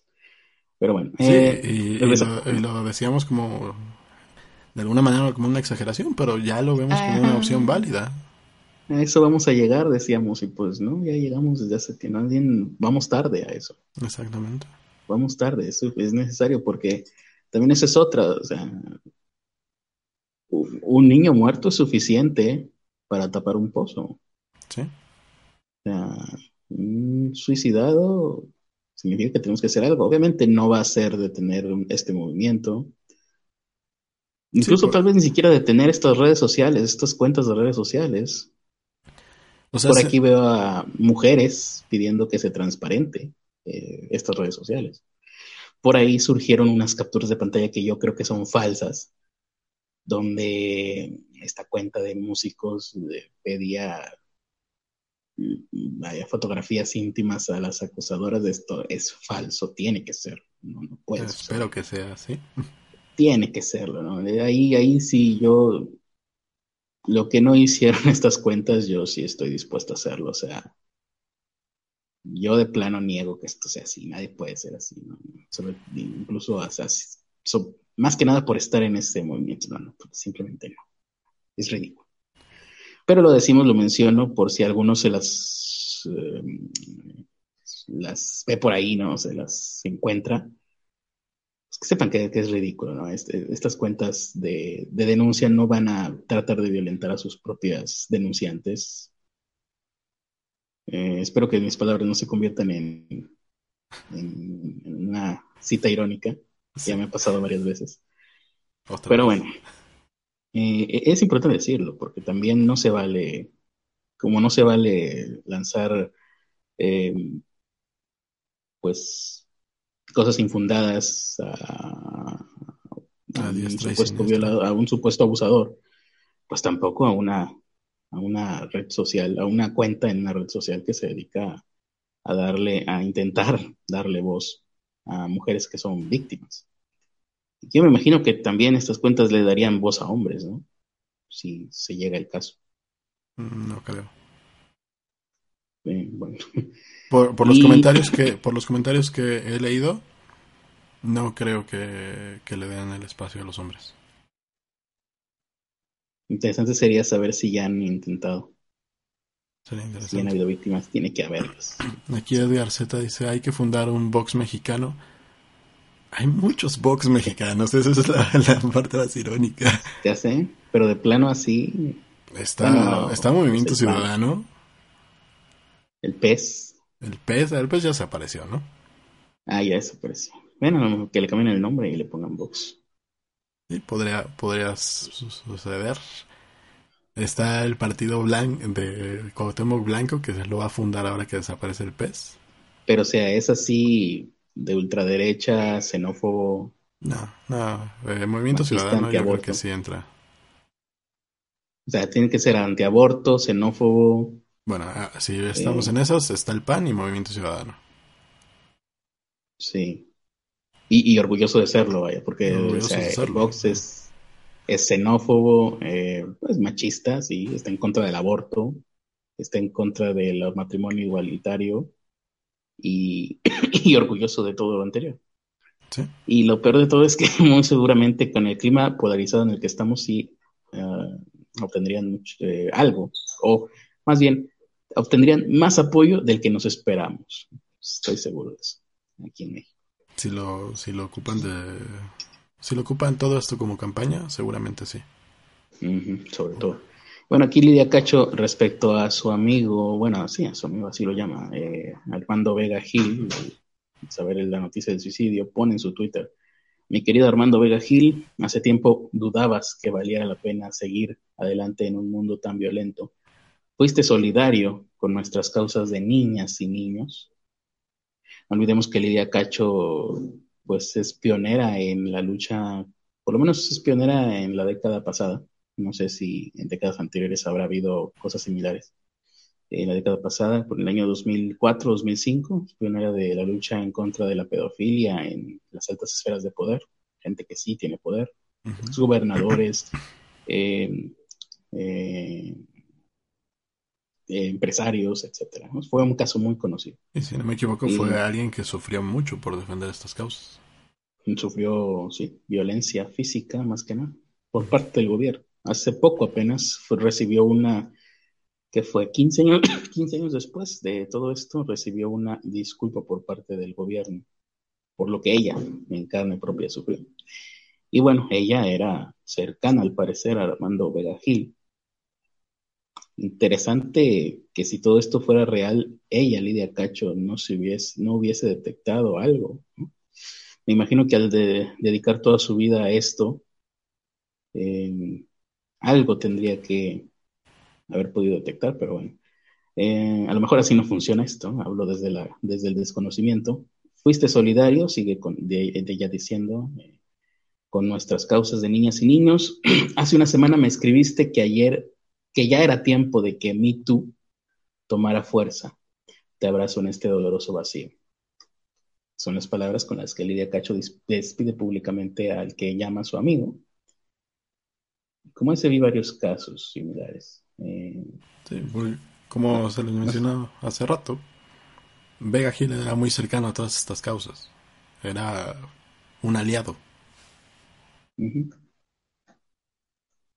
No sé si tenemos por ahí algún comentario. Recuerden, nos interesan comentarios más que nada de mujeres. No sé, ah, por aquí tengo algo. Voy a checar que nos ha llegado aquí al WhatsApp.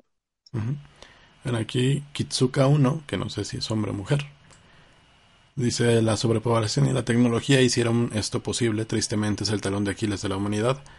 No sabemos a dónde nos dirigimos, ni centímetro, especie, ni como especie, ni como civilización. Eh, no, creo que tenemos uno de No Soy Anónimo, te lo voy a pasar. Ok. Jesús Alejandro Ramírez Campos mandó uno de cinco minutos, no mames. este es tu propio podcast con juegos de azar y mujerzuelas. lo, lo, voy a escuchar, eh, Jesús, pero no lo vamos a poner ahorita. Ya lo escucharé en diferido. Eh, y bueno, igual se lo paso a, ¿A quién se lo pasé? se lo volví a reenviar al propio No Soy Anónimo. Espera, ¿no?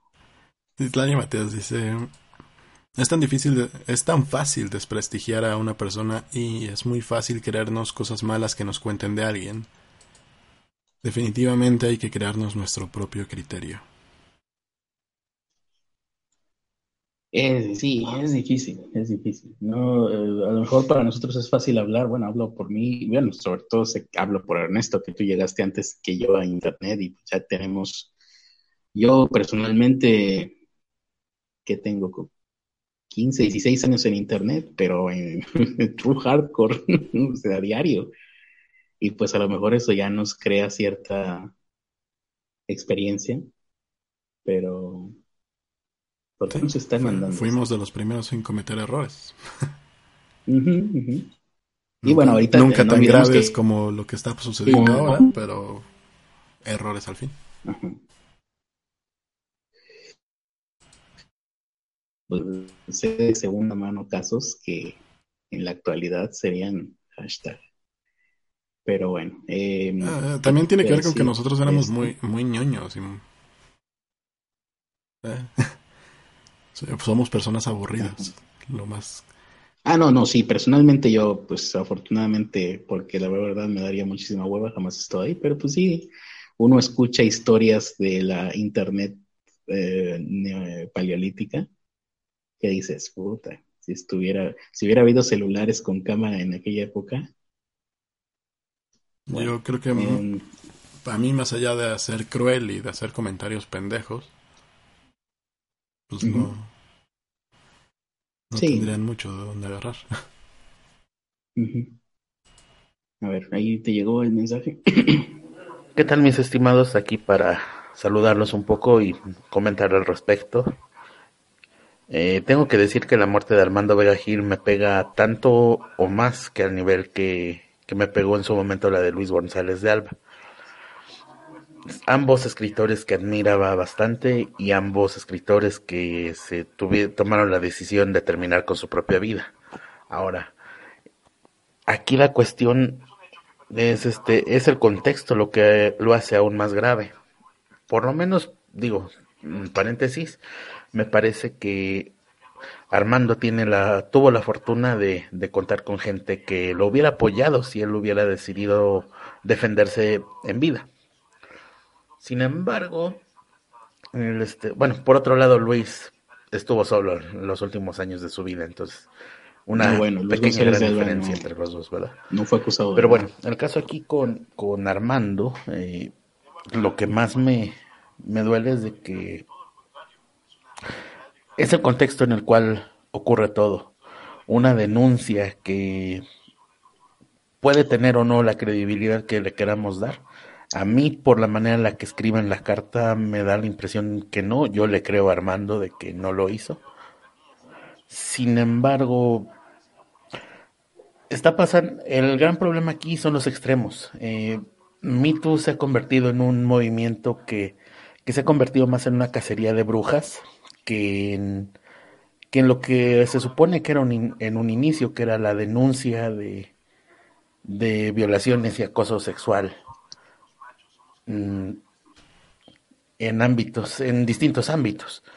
Acá en este caso lo que me... Por un lado vemos gente cercana a esos movimientos celebrando la muerte de un acosador porque qué bueno que se quitó la vida este y ahora se quiere hacer la víctima. Y por otro lado tenemos gente que está linchando este movimiento y descalificando absolutamente todos los las denuncias que existen de acoso.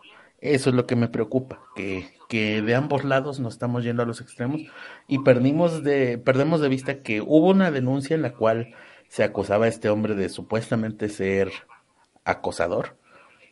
Como les digo, no, no tenemos las herramientas para juzgarlo. Y, y se, imagínense si, si el testimonio de esta chica no hubiera sido anónimo, si él hubiera tomado esta misma decisión de quitarse la vida, ya estaría recibiendo un acoso tremendo en redes sociales. Y pues de hecho este tipo de cosas le pegan mucho al movimiento del lado de que aparecen los estas personas que se lo toman que que lo llevan al otro extremo y dicen pues todo esto debe desaparecer porque nada más son una bola de mentirosas que se basan en cero pruebas y todo esto. Es un tema mucho más profundo de lo que de lo que es, me deja con sentimientos encontrados. Y bueno, pues nos está pegando en diferentes niveles. Eh, bueno, espero que estén muy bien y gracias por, por permitirme expresarme, porque de hecho creo, de verdad créanme que sí me pegó bastante este asunto. Bien, ahí está. Si era, no soy anónimo, ¿verdad? Sí. Muy bien, gracias. Ahí, eh, es la opinión de, de él. Mm, hay que decir, no necesariamente eh, la suscribimos, pero sí la, la aceptamos, ¿no? ¿no? Digo, no necesariamente la suscribimos porque la verdad es que no, eh, no sé exactamente qué fue lo que dijo, porque estuvo muy largo, pero ahí está, ¿no? también tal vez habría que decir, las opiniones son responsabilidad de quien las, ¿cómo dicen en los programas? De quien las, las las dicen. Ahí está. Y bueno, ¿qué seguía yo con? Ah, aquí, aquí que dices, este Kura Momotaro es, no sé, en Estados Unidos no ha muerto nadie, porque aquí sí, sí han muerto personas. Sí han muerto, sí. En Argentina también. Y, en, y en Europa. En Europa. Así eh, han muerto víctimas y supuestos victimarios. Sí. Eh, ¿Qué iba a decir? De hecho, el de Argentina es un caso de los crueles, ¿no? Eh, sí, sobre todo por la reacción de la madre de la víctima. En este caso fue el que habían acusado falsamente de violación. Y bueno, se suicida un muchacho, no recuerdo si menor de edad, pero por ahí andaba. Eh, bueno, la madre. Para antes de que se suicidara, este chico era un aliado, iba a las marchas, animaba que se escrachara a la gente. Una amiga se enojó con él, una, de sus amigas se enojó con él, lo denuncia, empieza un acoso brutal sobre él. él. ella y él hablan, hablan por WhatsApp, ella dice que va a arreglar eso, que, lo, que va a decir la verdad, no lo hace. Ah, ella se arrepiente, se arrepiente porque pues, ve lo que está pasando, se le va de las manos, su venganza personal. No, no hace nada al respecto, no, no trató de detenerlo, se hizo no, pues creo que sí dijo, ¿no? Que era falsa. O sea, que no le había hecho nada, que ella lo había inventado. Lo, dijo ya hasta, hasta que se había suicidado. Pues ahí sí, no me queda Porque claro. Estuvo, estuvo, presionando, estuvo presionándola una y otra vez para, para que lo... Pues para que dijera la verdad. Y bueno, la madre de la víctima, del muchacho que se suicida, siendo es eh, por una acusación falsa, es feminista también. Y la mujer con una tibieza que se vio hoy en las redes sociales de las feministas, dijo casi lo mismo, en unas palabras. No sé si habrá alguna especie de manual eh, que compartan, pero Dijo tal cual, él decidió suicidarse, fue una decisión de él. No escrachen a, a la que lo acusó, básicamente culpando a su hijo que fue la víctima de, de su suicidio. Bueno, eso es, eh, y, y es uno de los casos más infames que yo he visto de este tipo.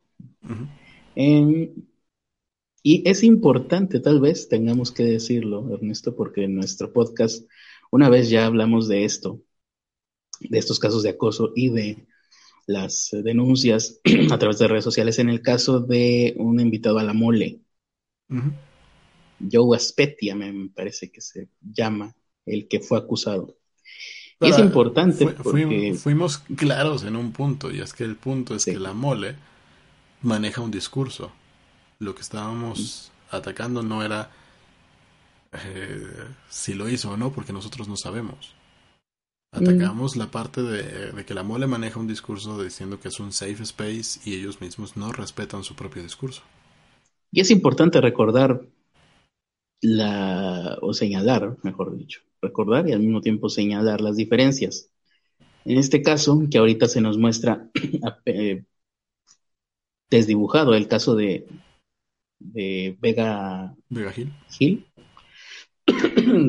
en diferencia al caso de Joe Aspetia, en donde en el caso de Joe Aspetia, quienes acusaban en redes sociales ya habían hecho, eh, levantado reportes, dejado un registro de que esta y otras uh, numerosas eh, pues uh, violencias habían pasado y habían sido víctimas.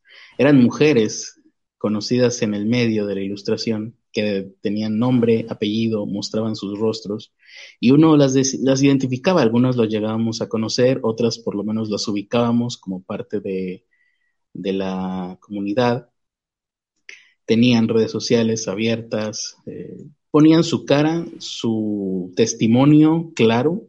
Y su nombre. Eh, su, sí, ponían su nombre, su historia, su prestigio, el de ellas, en su denuncia pública y en la denuncia que hicieron en las eh, instancias que ellas consideraron correctas dentro de las empresas y adyacente en, en otras partes afuera de las empresas y su denuncia en redes sociales simplemente era un, um, un aviso. Un extra. Uh -huh. Sí, un extra, un aviso, un Fue... incluso tal vez. Había, un ante... había un antecedente. Sí, muy fuerte. De... un antecedente fuerte. Muy claro habían, y con pruebas. Habían hecho un proceso como debió de hacerse. No se les hizo el caso que debió de hacérseles. Y, y, fue estaba documentado estaba, el proceso. Exactamente, y fue lo que sacaron a la luz. Un, un, y simplemente un informaron a, a, la opinión pública de esto, uh -huh. de lo que ya se había realizado, de lo que sucedió y de lo que ya se había realizado. Incluso con rigor, rigor de fechas y de orden cronológico.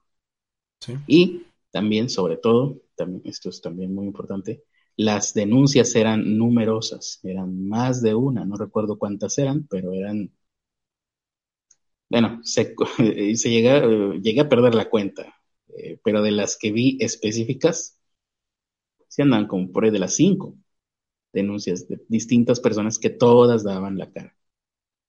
Yo nada más llegué Incluso, a ver tres, pero sí. No, yo sí vi más, porque yo pues, ahí en, internet, en Twitter más que nada. Y las propias denunciantes, las que iniciaron esta denuncia en redes sociales a esta persona, este dibujante que estuvo en la mole, ellas mismas se sorprendieron de que había más por ahí, o sea, llegaron después más todavía uh -huh. a confirmar esto. Entonces era, era un caso con muchas eh, denunciantes que todas daban la cara, que todas tenían historia, que todas eran comprobables, que incluso presentaban pruebas, um, pruebas eh, de capturas de pantalla, no, olvidé el nombre de este tipo de pruebas incidentales o algo así, no recuerdo. Pero que, que, y que son comprobables sobre todo, porque te dan, te dan fechas, te dan, son, fueron muy minuciosas y fueron varias, y, y, se le dio derecho de réplica a esta persona y, y en las redes sociales se vio eh, eh, el acusado y, y, el organizador de la mole se vio cómo utilizaron su derecho de réplica en sus eh, respectivas redes sociales. Por eso es que ese caso nos interesó, aparte de por la cercanía de nuestra ocupación y de nuestros contactos, eh, contactos, amigos, conocidos en Internet, conocidos en Internet, ¿no? que tenemos ahí en común. Y el del momento en donde nos se mueven nuestros seguidores también incluso.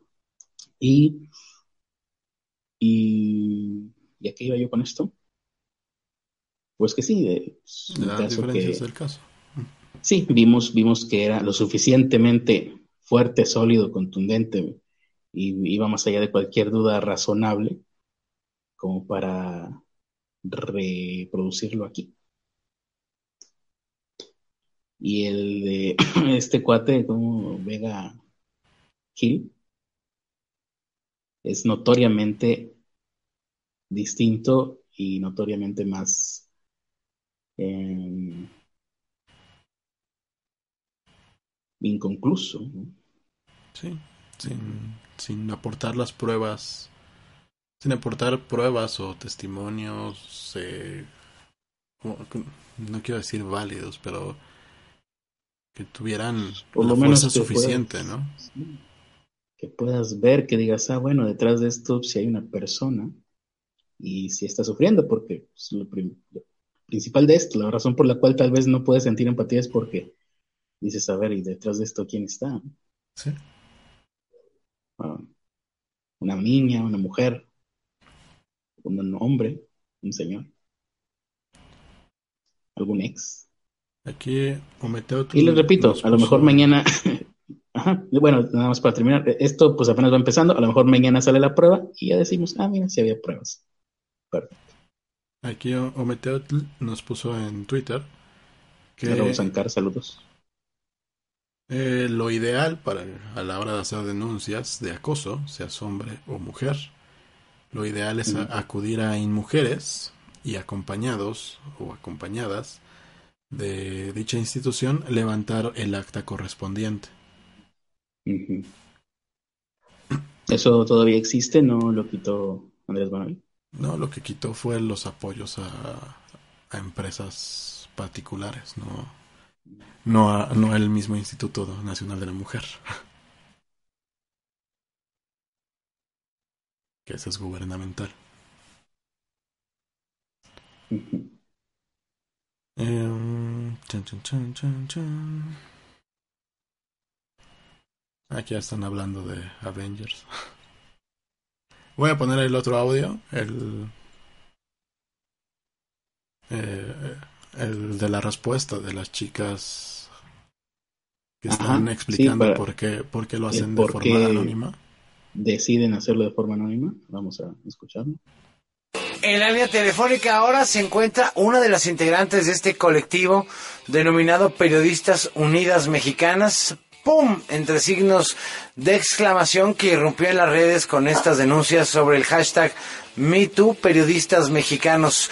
Y no solo las denuncias son anónimas, sino también las integrantes de este colectivo que ha puesto las denuncias públicas pero anónimas pero sí ha dado a conocer los nombres de los presuntos agresores o acosadores sexuales. ¿Cómo estás? Muy buenas tardes. Hola, ¿qué tal? Buenas tardes. Pues empezaría preguntándoles por qué de manera anónima la denuncia y por qué ustedes como integrantes de estos colectivos guardan el anonimato. O conservan el anonimato más bien, ¿no? Sí, por supuesto. Pues mira, el tema del anonimato responde en principio a una sensación, a un sentimiento de inseguridad que tenemos dentro de este gremio. Creo que si existieran eh, las garantías o la manera de garantizar la seguridad, eh, que no va a haber represalias en los medios, que no vamos a sufrir ataques posteriores, que no va a haber revictimización de ningún tipo, entonces con mucho gusto saldríamos a decir nuestros nombres. De igual manera, si supiéramos que las consecuencias de estas denuncias o de nosotras alzar la voz eh, fueran pues eh, que se castigara a, aquellas personas que han actuado de manera incorrecta.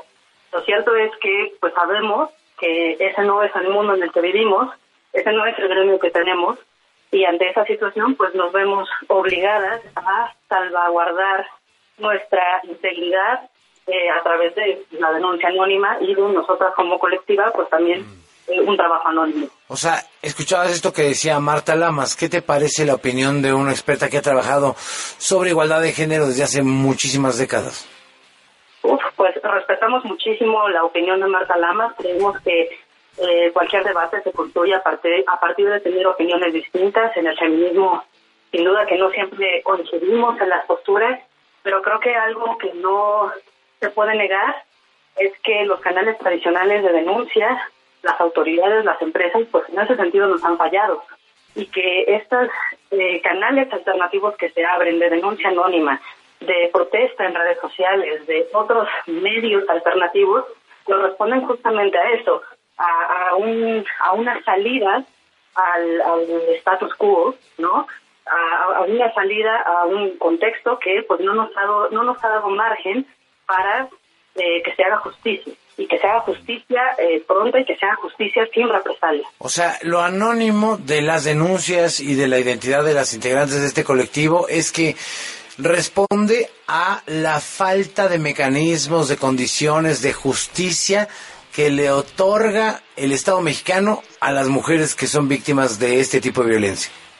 El Estado mexicano sí, y también las empresas, en este caso de los medios. De los medios de comunicación. De, exactamente. Eh, eh, en el caso de, de, nuestra denuncia en específico, de nuestro eh, hashtag, digamos, periodistas, a, a, diferencia de otros gremios, a diferencia de otros rubros, eh, pues aquí tenemos muy claro nosotros identificados cómo están las empresas en, en, en, cuanto a la presencia de protocolos, en cuanto a la aplicación de esos de esos protocolos, los pocos que las tienen, y la verdad es que estamos, eh, pues en ese sentido, en pañales, ¿no? No. Entonces, eh, mientras tanto el Estado como las empresas no puedan garantizar esa seguridad, no te den esa confianza para hablar del clima en las empresas, para hacer la denuncia, para acudir a recursos humanos sin temor a perder tu trabajo, a ser revictimizada, pues entonces digo, perdón, pero creo que no nos dejan muchas alternativas.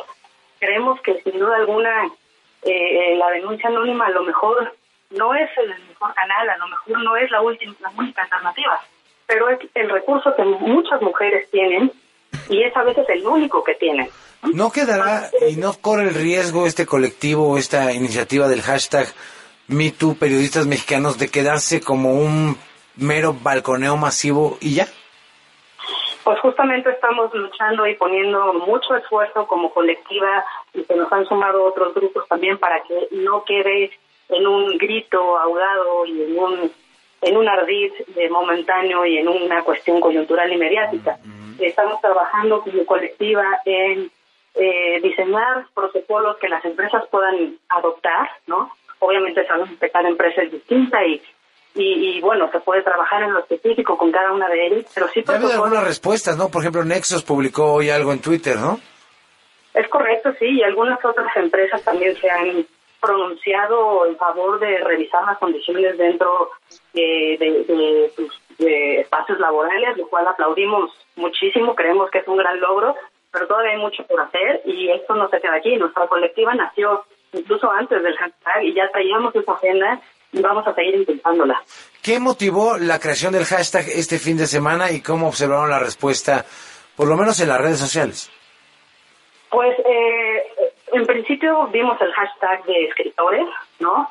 Eh, nos dimos cuenta de que muchas de las denuncias que tenían lugar en el marco de este hashtag de, de, de escritores mexicanos eran de periodistas. Entonces, eh, pensando en que justamente nuestra colectiva es una colectiva que busca visibilizar eh, las situaciones de acoso, de violencias en los en los medios de comunicación, pues eh, nos pareció muy pertinente poner esa plataforma a nuestra disposición de la gente que quisiera denunciar.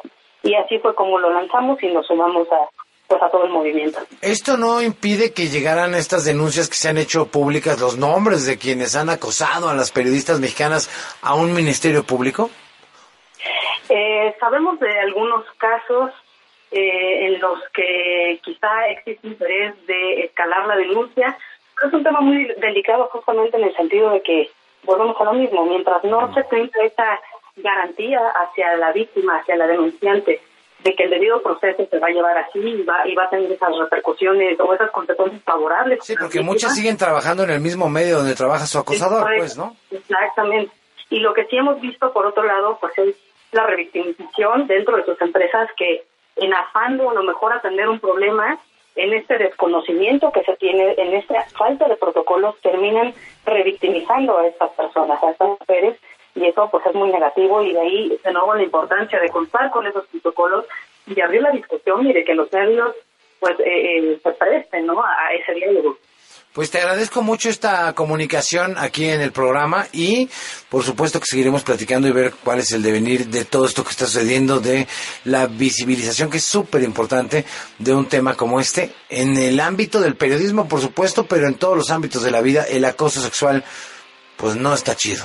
Básicamente no puede suceder un encuentro sexual, algo sexual o un ligue siquiera sin el consenso, ¿no? Sin que haya consenso entre las partes. Te agradezco mucho estos minutos. Gracias a ti, que tengas buena noche. Bueno, ahí lo escuchó una integrante del colectivo Periodistas Unidas Mexicanas. Pum, bueno, de la colectiva, como ellas dicen, ¿no? La colectiva, pum, Periodistas Unidas Mexicanos que ha preferido conservar el anonimato como todas las denunciantes y bueno, eh, decidimos que era interesante hacer eh, réplica, replicar esta información que es originaria, repetimos, del programa Así el Hueso de W Radio, es originalmente esta información, pues porque creemos que aportaba mucho, la opinión de un abogado, la opinión de una antropóloga feminista y finalmente esta opinión de una activista anónima de un colectivo de periodistas el colectivo de MeToo, hashtag MeToo periodistas. Mm, no, pero creo que ella no es directamente de este hashtag MeToo periodistas. Creo que, bueno, se supone que es de otro y que, vaya, no, no. No, según escuché, vieron el hashtag MeToo escritores y dijeron, ah, podemos hacerlo el hashtag ah, MeToo periodistas. Ah, ah ok, ok. Ah, sí, no había entendido eso. Entonces, sí se hace cargo de que el hashtag MeToo periodistas es de, por lo menos de una asociación a la que pertenece esta mujer. Exactamente. Al parecer. Sí, porque hasta donde yo entiendo, todas estas cuentas hasta ahorita son anónimos. Sí. Pero bueno. Eh, pues así las cosas. Eh, aquí estoy viendo pues, algunas repercusiones. Eh, veo un tuit de Amandititita, es que es una, para quien no lo ubique, es una cantante también, ¿no? La hija de Rodrigo González. hija de Rodrigo González. La autora de, ¿cómo se llama? Su, su tipo de anarcocumbia. anarcocumbia. Ah. Eh, ella pone, mm, cuando al parecer se había cerrado la cuenta de MeToo Músicos Mexicanos, dice, cierren la cuenta de hashtag MeToo Músicos Mexicanos y el compromiso con las víctimas y su supuesta red de ayuda. Esta cuenta era muy violenta y solo desacreditó la causa de la demeritó. Estoy enojada, furiosa, tristísima, dijo Amanditita hoy más o menos al mediodía. le contesta un director de cine, al parecer Manolo Caro, el movimiento en estas redes el movimiento en redes está hecho con una irresponsabilidad absoluta triste. Ojalá las víctimas encuentren justicia en ambos lados. Y el más interesante, bueno, aquí hay uno de Pedro Ferroy, el hijo de Pedro Ferroy de Con. Dice, no sabemos si Armando Vega Gil era culpable. Estoy leyendo porque pues fueron, son unos tweets de personas que de mm, aquí en, medios de comunicación. no supe si lo retuiteé, pero me sentí mal de coincidir en una opinión con Ferris. Con uno de los Ferris. Con, con Ferris, ¿cuál que voy a leer ahorita? Con cualquiera de los Ferris. Ok, bueno, este es el hijo de Pedro Ferris de Con, hijo de Pedro Ferris Santa Cruz, que dice, no sabemos si Armando Vega Gil era culpable o inocente. Eso pasa al denunciar sin pruebas desde el anonimato. Lo que sí sabemos es que fue linchado por personas que no lo conocían y hasta se alegraron de su muerte. Bueno, él habla de una parte muy eh, pequeña y específica de feministas que hoy abiertamente se alegraron y, y bueno, incluso pedían, pedían su muerte cuando se, no se tenía todavía la certeza, no, no se le conocía, no se tenía la certeza de que lo que decía eh, Armando Vega Gil eh, era real, tenía intenciones reales de suicidarse, pues muchas cuentas de Twitter fueron a pedir que lo hiciera, que realmente lo hiciera. Eh, dice, eh, bueno, básicamente esa es la opinión de Pedro Pablo. Trae a colación eso. Y la opinión que más me llamó la atención el día de hoy es la de Carmen Salinas, que al parecer sí es la cuenta. Yo por ahí puse el comentario de, oigan, ¿esta es realmente la cuenta de verdad de Carmen Salinas? Parece que sí, porque ya fue retomado en otros medios de comunicación, las declaraciones que hizo. Carmen Salinas pone, puso en su Twitter hoy, como por ahí de las 4 de la tarde, ¿quién inventó, esto es textual, eh, esto es literal, una cita literal de ella, de su tweet. ¿Quién inventó la mamada de hashtag MeTooMúsicos que da pie para escribir tanta jalada?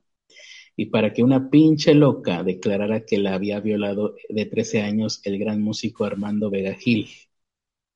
Aquí yo dudé porque dije, esto que puso lo pues, irónico, vaya, eso es un sarcasmo, es un troll, pero no, parece que es en serio. El gran músico Armando Vega Gil, le, eh, él le pidió que se lo comprobara y nunca dio la cara, se refiere a la supuesta víctima, que no sabemos si existe, de hecho. Aunque no lo creas, Carmelita Salinas es madrina de demasiada gente. y mucha, mucha gente de la que está en el rock eh, es conocida de Carmelita Salinas. Ah, ¿A qué te refieres con madrina? Madrina de que un chingo de gente va y le pide, oiga, ¿puede ser madrina de mi hijo? Ah, madrina literalmente. Sí. Yo, yo pensé que madrina de que los apadrinaban en su carrera, no sé. También algunos, pero principalmente es madrina de un chingo de chamaquitos, que ya ahorita muchos de esos chamaquitos ya son adultos. Pues sí. Y muchos de esos chamaquitos son hijos de algunos artistas.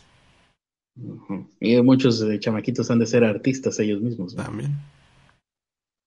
Bueno, y termina diciendo, eh, queremos conocer a esta señora, dice ella, Carmen Salinas, refiriéndose pues a la supuesta víctima seguramente, o no sé si a las dueñas de la cuenta de Me Too Músicos Mexicanos.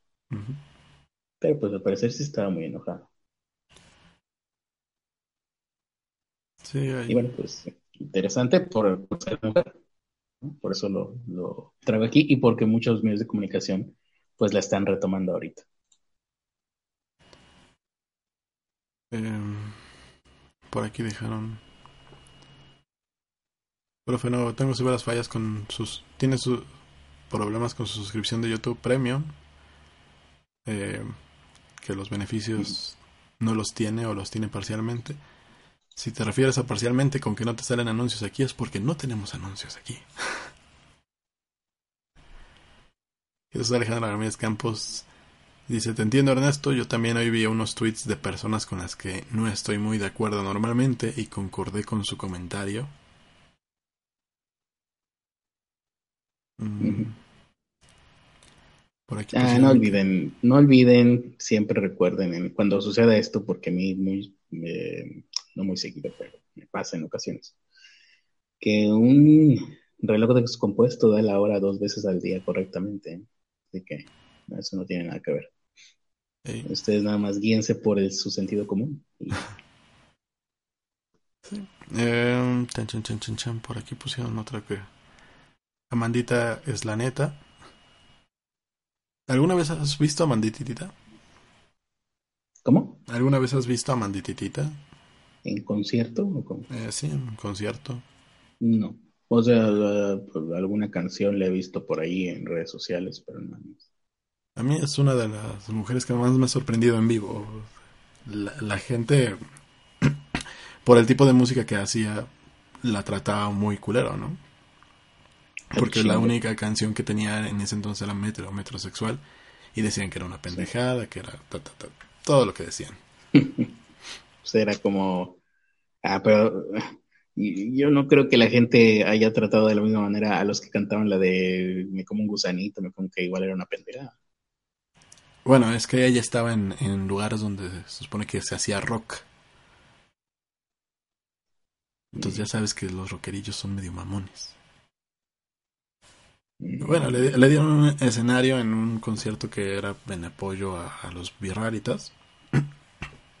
A los que me, me, me recuerda, es que esto me recuerda a, pues canciones como las de Café Tacuba, algunas son de WhatsApp. Pues casi todo lo que hace Mandititas de WhatsApp, ¿no? O de Jaime López, o tenía algunas que eran, que ahí sí es true rockero ochentero. ¿no? La de te toca a ti pagar el pato, vato. No le saques, no, le no me digas que te vale gato flaco. Es una mamada. y la gente le encanta. Ah, ese fue un concierto grande. Estuvo Calle 13, estuvo Bumburi, creo. Café Tacuba. Uy, rockerazos, Calle 13. Sí.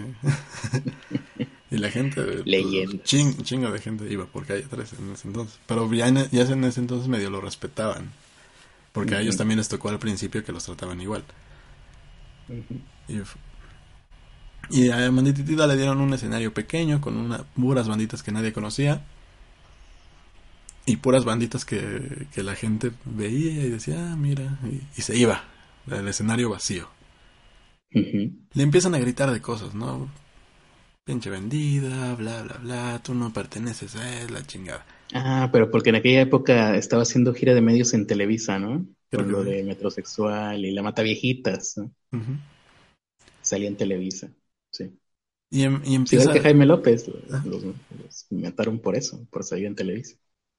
y empieza, empieza con, con parte del discurso político de, de ese entonces, que era cosas en contra del gobierno y de Peña Nieto. Empieza a hablar de eso en el medio del concierto. De Peña Nieto. Ajá. ¿Será de Calderón? No, ella estaba cuando fuera Peña Nieto. Ah, fue hace poquito entonces, No, cuando empezaba Peña Nieto. 2012. Sí. El metrosexual y la mata viejitas es como del 2006. No estoy seguro de que eso sea cierto. Sí, sí, sí. Ella empezó como pared de 2005. Fueron sus primeros éxitos. Éxitos. 2009. No, Sí. 2008. 2008 fue el metrosexual. Mm, se me hace muy reciente, pero sí. Eh, en ese entonces salió, todavía faltó para que para que jalara. Bueno, no me acuerdo bien en qué año era, solo recuerdo que era un, el concierto de eso y que la gente lo estaba chingue, chingue, chingue, chingue. Empieza con este discurso diciendo cosas como puto Peña Nieto, bla, bla. Y de repente toda la gente estaba estaba diciendo exactamente lo mismo que ella. Y ya to- todo ese hate se convirtió en, en gente bailando metro, metrosexual, la mataviejitas y todas esas canciones que ella tiene. Y fue, Pues sí, la fue- mata viejitas también dice aquí 2008. Y fue creo que la única de ese escenario pequeño a la que le estaban pidiendo que, que cantara otra, güey. Eh, ya no tengo más. Sí, tenía como Canto otras la misma. más. Cantó como otras dos más. Y de ahí en fuera todos los demás de ese escenario hasta la noche no pasó, no, no les pasó lo mismo. Entonces sí, me impresionó bastante la mandititita. Cómo pudo cambiar el hate por amor de Chairos. Mira aquí, comentario de Citlali Matías, creo, en Twitter. La función del movimiento Me Too en todo esto debería ser asesorar e incentivar a las mujeres a denunciar formalmente. Yo sigo teniendo mis dudas respecto a la denuncia formal, pero bueno, ese soy yo. Ya soy una persona muy desconfiada. Pues es que es, No pa- tenemos- es- es que es como, como dijimos en el caso anterior, es parte del proceso y, y tal vez falle, porque todo, todo proceso es falible, pero cuando menos ya hay un antecedente, hay un antecedente de que si se repite eso, tristemente se va a recalcar la falla de las autoridades y, y van a saber que pudieron haber prevenido que, que eso se volviera a repetir. Mm. Mm, Y, No, y- y no tomaría, mucho, sé, Rick. tomaría mucha más fuerza ese tipo de movimientos porque estarían, estarían mostrando víctimas que, que fueron ignoradas por el mismo sistema. Mm, No lo sé, Rick. No me gusta la idea de amontonar cuerpos para... A mí tampoco, pero es lo que hay.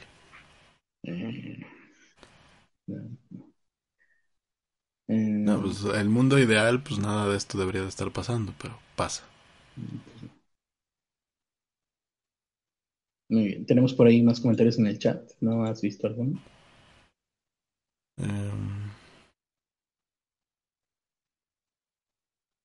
No, mm, parece que no, ¿verdad? Ahí están entre ellos platicando. Sí. Sí. Cuando el programa se pone aburrido, pues ahí platican entre ellos en el chat. También porque ya es la una de la noche, de tarde, de tarde, madrugada. Entonces, ya están hablando de cuál de todas las Natalias Lafourcade es mejor. Si la Natalia Lafourcade 1, 2, 3, 4. ¿Cuántas hay? Em, Bueno, em, a mí la original me gusta más. Bueno, está Natalia Lafourcade. Bueno, en fin. Yo creo que hoy no, no deberíamos de poner productores. Me refiero a su música. Ah, era, yo creo que hoy no deberíamos de poner productores, ¿no? Creo que podemos o saltárnoslos. Sí, creo si que, las- creo que lo, lo- Por si las flies. sí, sería lo más sano para ellos. Sí, este tema ya de por sí es muy, muy tóxico en redes sociales. Así que, pues nuestros productores eh, ejecutivos, muchas gracias. Ustedes saben quiénes son. Y pues hay que ir cerrando ya esto, ¿no? Conclusiones no hay, porque ni las va a haber. Seguramente moriremos sin que haya conclusiones respecto a estos temas o estas problemáticas. Pero, pues sí, mi idea todo el día ha sido esa, ¿no? Imaginemos por un momento que, que esa denuncia no fue cierta. Es una posibilidad. Eso significaría que Armando eh, Vega Gil fue una víctima. Sí. Y hasta donde yo sé, no está bien culpar a las víctimas. Así que toda esa gente que está culpándolo de, haberse suicidado, a lo mejor tendría que checar sus apreciaciones. No, y debe- No. deberían de checar sus, sus propios pensamientos sobre el suicidio. Tampoco es Mm, sí. tan radical como lo que están diciendo de que es una Es, salida cobarde o de que Es un tema complicado, sí. O de que es una No es salida tan fácil. fácil. No, no es fácil. Sí, no es tan fácil opinar de ese tema. Como mucha gente se siente en confianza de hacerlo. Sí, y aparte, y aparte está muy... eh, está hecho un tabú, está muy vetado en todos lados. Nosotros, si nos pusieran, bueno, cuando menos yo, si me pusiera a hablar directamente de mis opiniones eh, concretas y reales sobre el, el suicidio, seguramente nos tumbarían este video, Sí. Sí, porque está en contra de las mismas reglas de YouTube. Muy bien, pues ahí está, les digo, no hay conclusiones, opiniones personales pocas, tratamos más bien de darle cabida a otras a para que sea diferente al resto de nuestros episodios. ¿eh? No sé si lo logramos, pero por lo menos intentamos que opiniones no hubiera muchas. Y bueno, esto es algo que apenas empieza. Hoy también me llamó la atención un tuit de Chumel Torres, de los pocos tweets en los que por lo menos no estoy en contra eh, completamente, y que es que, que hoy había sido el peor día en Twitter, ¿no? Ah, ponía algo así como, lo lograron, hoy fue el peor día en Twitter, bujuju. Tal vez sí, creo que tal vez sí podría considerarse en cuanto a ambiente, ¿no? estado de ánimo de la gente, de los usuarios. Tal vez sea- haya sido el peor día en Twitter desde que se creó la red social, por lo menos aquí en México. Pero es solamente el primero. Después de este vienen más Y peores. y peores. Esa es la conclusión. Porque si algo sabemos, y lo hemos repetido desde los primeros programas, es que siempre puede ser peor. Ujú. Ujú. Algo que se nos olvidó decir es que la PGR va a investigar esto como un caso de homicidio. Ah, sí, pero pues no, no, realmente no tiene importancia. Es simplemente que todos los casos se investigan así, eh, todos los suicidios por default. Muy seguramente, ahí sí no sé, eh, porque no, no, no, no, no he preguntado bien a algún abogado, pero es probable que no vaya a haber, por lo menos inmediatamente, directamente o por oficio, ningún tipo de señalamiento hacia las cuentas que originaron estas acusaciones en contra de, de, Vega Gil. Eh, sí suceden algunas investigaciones o obligaciones posteriores a estas cuentas, seguramente ya tendría que haber acciones por parte de los familiares. Yo, yo, creo que no, no, es mi percepción.